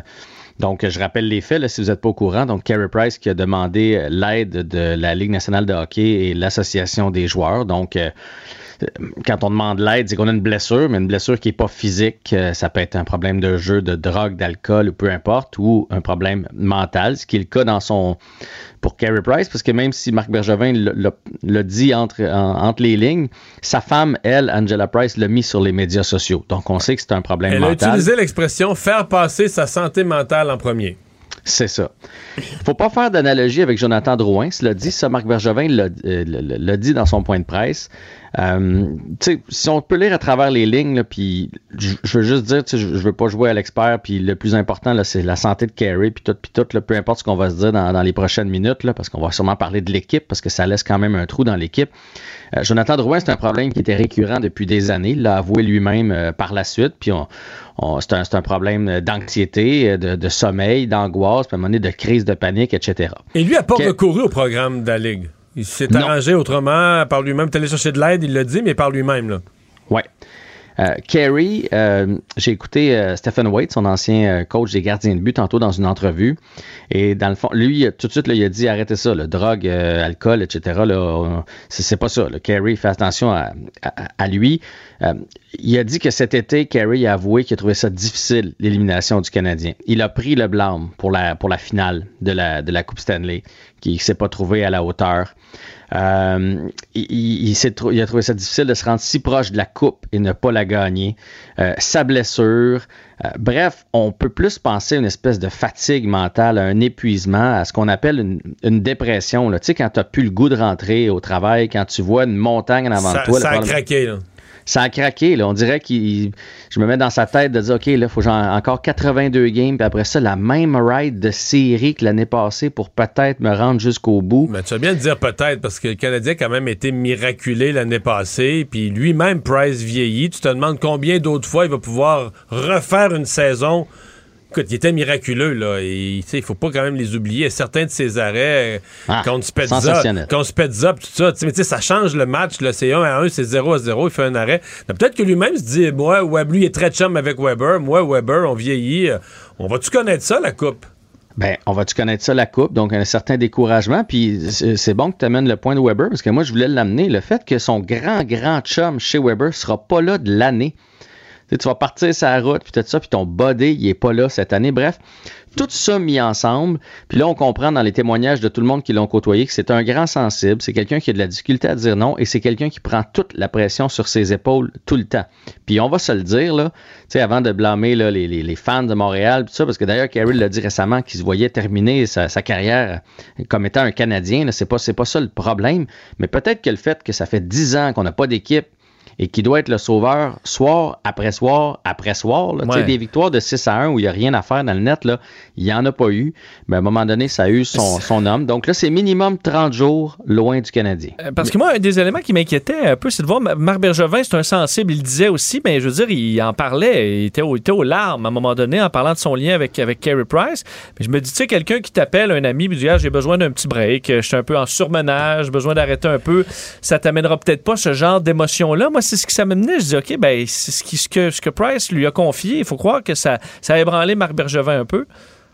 Oui, totalement. Mais tu sais, ça fait déjà trois jours qu'il n'est pas avec l'équipe. On disait qu'il était malade, donc euh, qu'est-ce que ça fait trois probablement quand je t'avais, po je t'avais posé la question cette semaine. Je trouvais que c'était bizarre, qu'on comprenait hmm. moins ce qui se passait vraiment. Là. Fait que là, qu'est-ce qui s'est passé dans ces trois jours-là? Probablement euh, oui, il y en a fait de l'anxiété, probablement. Là, quand, quand ça va plus, ça va plus, puis tu pleures, puis tu, tout le monde connaît ça, quelqu'un qui a déjà fait une dépression. Là, fait que, il y a probablement ça, mais honnêtement, je suis content que tu m'amènes, Vincent, sur Marc Bergevin. Marc Bergevin, puis on lui a posé la question en point de presse, toi, comment vas-tu? Parce que euh, lui, il a l'air fatigué. Oui. Et, on, et, on, le comprend, là. Hey, tu sais, Jonathan Drouin, Carey Price dans la même, dans la même année, là, dans le même six mois, euh, chez Weber, euh, Dano, euh, Kotkaniemi. Je dis, il commence la saison, puis ça, ça va pas pantoute. Ouais, mais ça, c'est l'autre bout. Là. Il nous reste une minute et demie pour parler de ça. il, y a un point d'interrogation devant le filet, puis c'est pour ça qu'il y a des points d'interrogation à la défensive, puis il y a peut-être un point d'interrogation sur le leadership aussi, sans Weber puis sans Price, les deux peut-être les plus matures, puis sur qui tout le monde se fiait. Peut-être que ça va tout bien aller, puis Caulfield puis Suzuki vont nous faire des miracles, mais peut-être qu'on va trouver ça dur la première partie de la saison. Là. Non, non, écoute, euh, si, on, enlève Carey de, l'équation puis sa santé, pour le club de hockey canadien, c'est l'apocalypse. C'est tuile après tuile après tuile. Euh, Jake Allen puis euh, Samuel Montembeau, je veux dire, tu t'en vas pas à guerre avec ça. Puis le, leadership qu'exerçait Kerry, il y en a beaucoup qui disaient que c'était lui le vrai capitaine dans le vestiaire. Donc Kerry pas là, Weber pas là. Je, veux bien le Petrie, puis Toffoli, puis Byron, mais c'est pas la même prestance. Puis là, on va se rendre compte de tout ce qu'il récupérait derrière le Kerry. Il en sauvait des buts là, qui faisaient bien paraître euh, ses coéquipiers. Fait que ça, regarde très très mal pour le début d'année du Canadien. Puis Marc Bergevin aujourd'hui, on lui a posé la question pour une prolongation de contrat, puis il a pas dit oui là. On a vraiment l'impression qu'il aime être DG, mais comme l'impression qu'il a envie d'aller le faire ailleurs. Mais c'est-tu Molson qui le veut plus ou c'est lui qui veut plus rester à Montréal? Écoute, ça, euh, faudrait... C'est un mystère. C'est un mystère, mais j'ai l'impression que Bergevin, ça ne tente plus. Moi, c'est le feeling que j'ai. Il, a grisonné, il, y a, il a des, de plus en plus de rides dans le visage. C'est sûr que l'atmosphère de la conférence de presse de ce matin, c'était lourd, puis tu te dis, ça peut pas ne pas se refléter tout ce qui se vit sur, à la limite, le moral des joueurs, surtout dans une équipe où il y a, il y a beaucoup de jeunes, là, puis que le leadership euh, va être absent de la chambre. Hey, euh, Jean-François, merci. Allez, à demain. À demain. Pendant que votre attention est centrée sur cette voix qui vous parle ici, ou encore là, tout près ici, très loin là-bas, ou même très, très loin, Celle de Desjardins Entreprises est centrée sur plus de 400 000 entreprises partout autour de vous. Depuis plus de 120 ans, nos équipes dédiées accompagnent les entrepreneurs d'ici à chaque étape pour qu'ils puissent rester centrés sur ce qui compte, la croissance de leur entreprise. Parce qu'en immobilier, faut être à son affaire. Suivez les conseils de nos experts. Via Capital, les courtiers immobiliers qu'on aime référer. Bonne écoute. Vous vous demandez si les plantes ressentent de la douleur? Ou encore, comment est-ce que les daltoniens voient le monde? Le balado en cinq minutes est pour vous. Explorez la science, l'actualité et l'histoire en un temps record. La Feu, en collaboration avec le gouvernement du Québec, est fière de propulser la série Balado en cinq minutes. Ne laissez pas les questions sans réponse plus longtemps. En cinq minutes, disponible sur l'application et le site cubradio.ca. Le remède à la désinformation. Le remède à la désinformation. Mario Dumont et Vincent Dessureau. Cube Radio. Cube Radio. Cube Radio. En direct à LCM. Donc, euh, Carrie Price, on vous souhaite bonne chance. Ben, c'est un peu le sentiment qu'on a tous. Euh, Mario Dumont, que je joins dans les studios de Cube Radio à Montréal. Mario, c'est, c'est une bombe chez le Canadien, mais c'est une bombe également parce que Carey Price, c'était pour nous un monument là, qui était inébranlable. Et on sent la fragilité de cet homme-là aussi aujourd'hui. Oui, oui, c'est, plus que d'une affaire de sport. Là. Ça rejaillit dans toute la société. Il y a certainement un message. La société change, il ne faut pas se le cacher. Euh, Pierre, à une époque, là, dire, euh, il y a 30 ans, il y a 40 ans, jamais un joueur de hockey, euh, on aurait dit, euh, prends des pilules, un verre de scotch avant de dormir, puis trouve-toi une manière de dormir, puis tu joues demain. Puis, puis jamais, de toute façon, un, un sportif, une vedette de sport, aurait voulu se présenter devant le public ou faire savoir au public qu'il avait une faiblesse, qu'il avait besoin d'aide, d'aide psychologique ou autre. C'est comme, c'est comme des choses, un, qui se disaient pas, puis qui se disaient pas peut-être parce que la société était pas prête à les entendre. On aurait dit, ben voyons, euh, c'est un faible, qu'est-ce que c'est ça? Ben, donc, on, c'est une évolution souhaitable. Puis en, en entendant ça aujourd'hui, c'est drôle, j'avais une pensée, puis c'est un exemple parmi plusieurs, mais j'avais une pensée pour des entrevues que j'avais faites avec des militaires des militaires revenus là, des missions difficiles en Afghanistan ou ailleurs. Sur cette question-là, là, demander de l'aide, oser demander de l'aide. Les militaires disaient, Hey, nous, là, on vient d'un monde, surtout les hommes encore plus, on vient d'un monde, se présenter devant son supérieur, puis avouer, dire, j'aurais besoin d'aide, d'aide psychologique, le gros mot en plus, comme ça se dit pas vraiment, tu sais. Et, et- et d'avoir des, des héros, je pense pas qu'on pense qu'on peut utiliser ce mot-là pour un sportif du niveau de Carey Price, ben, qui arrive à ce niveau-là, c'est clair que ça passe un message pour la, pour la société. Bon, nos, nos analystes oui, sportifs à. TA Sport ouais, vont sûrement se poser une, une autre, une autre question. Qu'est-ce qui va arriver d'un but du Canadien? C'est une autre affaire. Là. Mais le message social, pour moi, il est, euh, il, il est positif. Ben, on anticipait certainement que ça n'allait pas bien pour Price. On est allé chercher Montembeau et on l'a annoncé au cours de la fin de semaine. Donc, on voyait très bien que ça pourrait se prolonger, cette absence euh, euh, de Carey Price. Alors, on sait qu'il est euh, au moins pour un mois et on verra la suite maintenant. Et on lui souhaite la meilleure des chances, bien sûr. Maintenant, allons du côté de Québec parce que le plan d'embauche d'un milliard du gouvernement a permis d'attirer, a dit le ministre Dubé, plus de 1000 infirmières dans le réseau de la santé. Mais est-ce que ça va être suffisant? Non, par contre, c'est pas fini. Il y en a 1900 autres en réflexion. Mais moi, je, disais- je dirais, ce chiffre préliminaire, je l'ai vu comme un scénario intermédiaire. C'est pas le scénario catastrophe là, où personne serait venu. Mais je pense pas que c'est le scénario idéal, là, où le ministre aurait pensé que compte tenu des gros montants d'argent, comme on dit, que ça, que ça se lancerait, là, que ça, se- ça se battrait aux portes pour rentrer. C'est pas ça non plus. Du côté des infirmières retraitées, c'est à peine plus d'une cinquantaine. donc C'est pas énorme. C'est plus, ouais, c'est des gens 100 à temps partiel qui sont passés à temps plein. Ça, ça a été meilleur. Donc, j'appelle ça un scénario intermédiaire. Ça a fonctionné, ça a amené des gens dont on a bien besoin mais peut-être pas autant qu'on aurait espéré. Euh, mais euh, bon, euh, le, ministre dit, là, on commence, la phase de recrutement, on, on commence. Donc, puis on a ces 1900 autres qui sont, semble-t-il, en attente ou en négociation, qui pourraient devenir des, des candidates et des candidats à la joindre. Parce qu'on risque d'en perdre de quoi? 6400, 6900, quelque chose euh, entre ces, ces deux chiffres. Euh, de 15, ça s'en vient, c'est le 15 octobre prochain, et on sent que le gouvernement veut empêcher, en tout cas, les bris ou diminutions de services dans certaines régions. D'abord, moi, je suis quand même optimiste qu'il y en aura moins que ça. Puis je pense qu'il y en a encore qui vont aller se faire vacciner dernière minute. Puis mon pif, Pierre, c'est que les gens qui. Mettons que quelqu'un va se faire vacciner à soir, là, se décide, puis il va à ce soir. D'après moi, là, on va être compréhensif. C'est-à-dire qu'ils pourront plus travailler là, parce qu'ils n'auront pas leurs deux doses, ils rempliront pas la condition. Mais on sera peut-être un peu plus souple pour dire bon, ben, passe une semaine sur tes vacances, puis on va te faire faire d'autres travaux. Tu sais, moi, si j'étais un administrateur, là, on a besoin de monde, je serais compréhensif pour les gens. Quelqu'un qui n'est pas vacciné du tout, tu dis, bon, ben là, tant pis, il n'y a pas de passe-droit. Mais pour ceux qui sont dans le processus puis qui ont une date pour leur deuxième dose, sais, je pense qu'on va vouloir arranger ça. Mais on va parler de ça toute la semaine prochaine. On va avoir le plan de contingence, le fameux plan. Et moi, je me fais pas d'illusions. Il y aura des endroits où il y aura moins de services, où on va devoir regrouper des services, envoyer les gens pour un certain type de service 40 km plus loin ou 50. Je veux dire, on, va avoir moins de monde. On n'avait pas le choix. Je demeure convaincu qu'on devait prendre cette décision de la vaccination obligatoire pour le personnel de la santé. Mais on, on a un réseau qui est déjà euh, très, très, très limite au niveau du personnel, même en bas de la limite. Puis on va en enlever euh, quelques milliers. Fait que c'est inévitable qu'il va y Faut avoir des, conséquences. On veut éviter surtout euh, les départs massifs dans tout le réseau, euh, mais on ne Voilà. recule pas sur euh, la nécessité d'aller vers Il la faut pas, il vaccination. faut pas reculer, à mon avis. Mario, merci. Au revoir. Demain matin dès 10h sur LCN.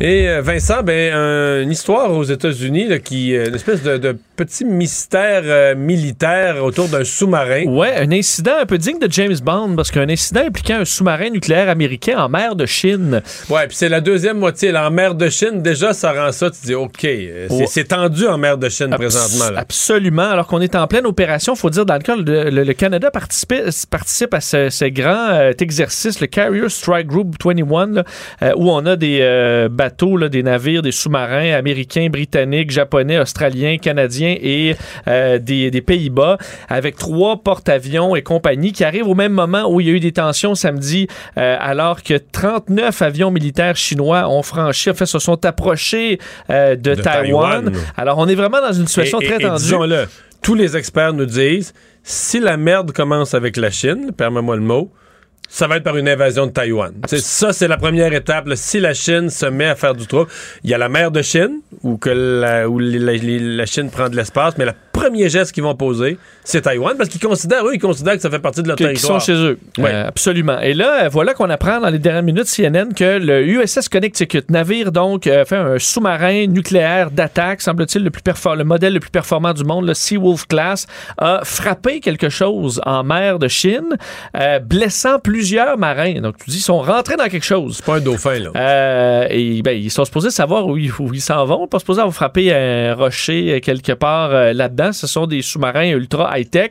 Euh, donc, plusieurs ma- marins ont été- auraient été blessés. Heureusement, aucun. on a craint pour la, pour la vie d'aucun. Le sous-marin serait dans un état stable et sécuritaire. On fait enquête, mais on ne sait pas exactement ce qui s'est passé dans un moment d'extrême tension. Donc, on ne sait pas qu'est-ce qui a frappé. On ne sait pas qu'est-ce qui a frappé, mais le sous-marin nucléaire a été heurté par quelque chose de façon. Parce que c'est, écoute, c'est, je pense que c'est 8000 tonnes. là. Ça prend quelque chose de solide pour que des marins revolent à l'intérieur du sous-marin au point de, de- de- de se casser la gueule. Euh, alors, ils ont frappé quelque chose de gros. C'était quoi? Est-ce que c'était vraiment un incident de pilotage ou il y a eu quelque chose d'autre? Est-ce qu'ils ont frappé euh, même euh, quelqu'un, un allié, par exemple, un autre sous-marin? Euh, il y a enquête en cours, mais c'est assez mystérieux. Est-ce qui se passe là-bas? est-ce Ce soit eu- suivi de près par les Où est-ce experts. qu'il y a eu accrochage avec la Chine carrément? Là, on se pose la, C'est déjà arrivé par le passé. Merci Vincent. Merci à vous d'avoir euh, été là. Rendez-vous euh, demain, 15h30. C'est Sophie Durocher qui prend le relais. Bonne soirée. Cube Radio.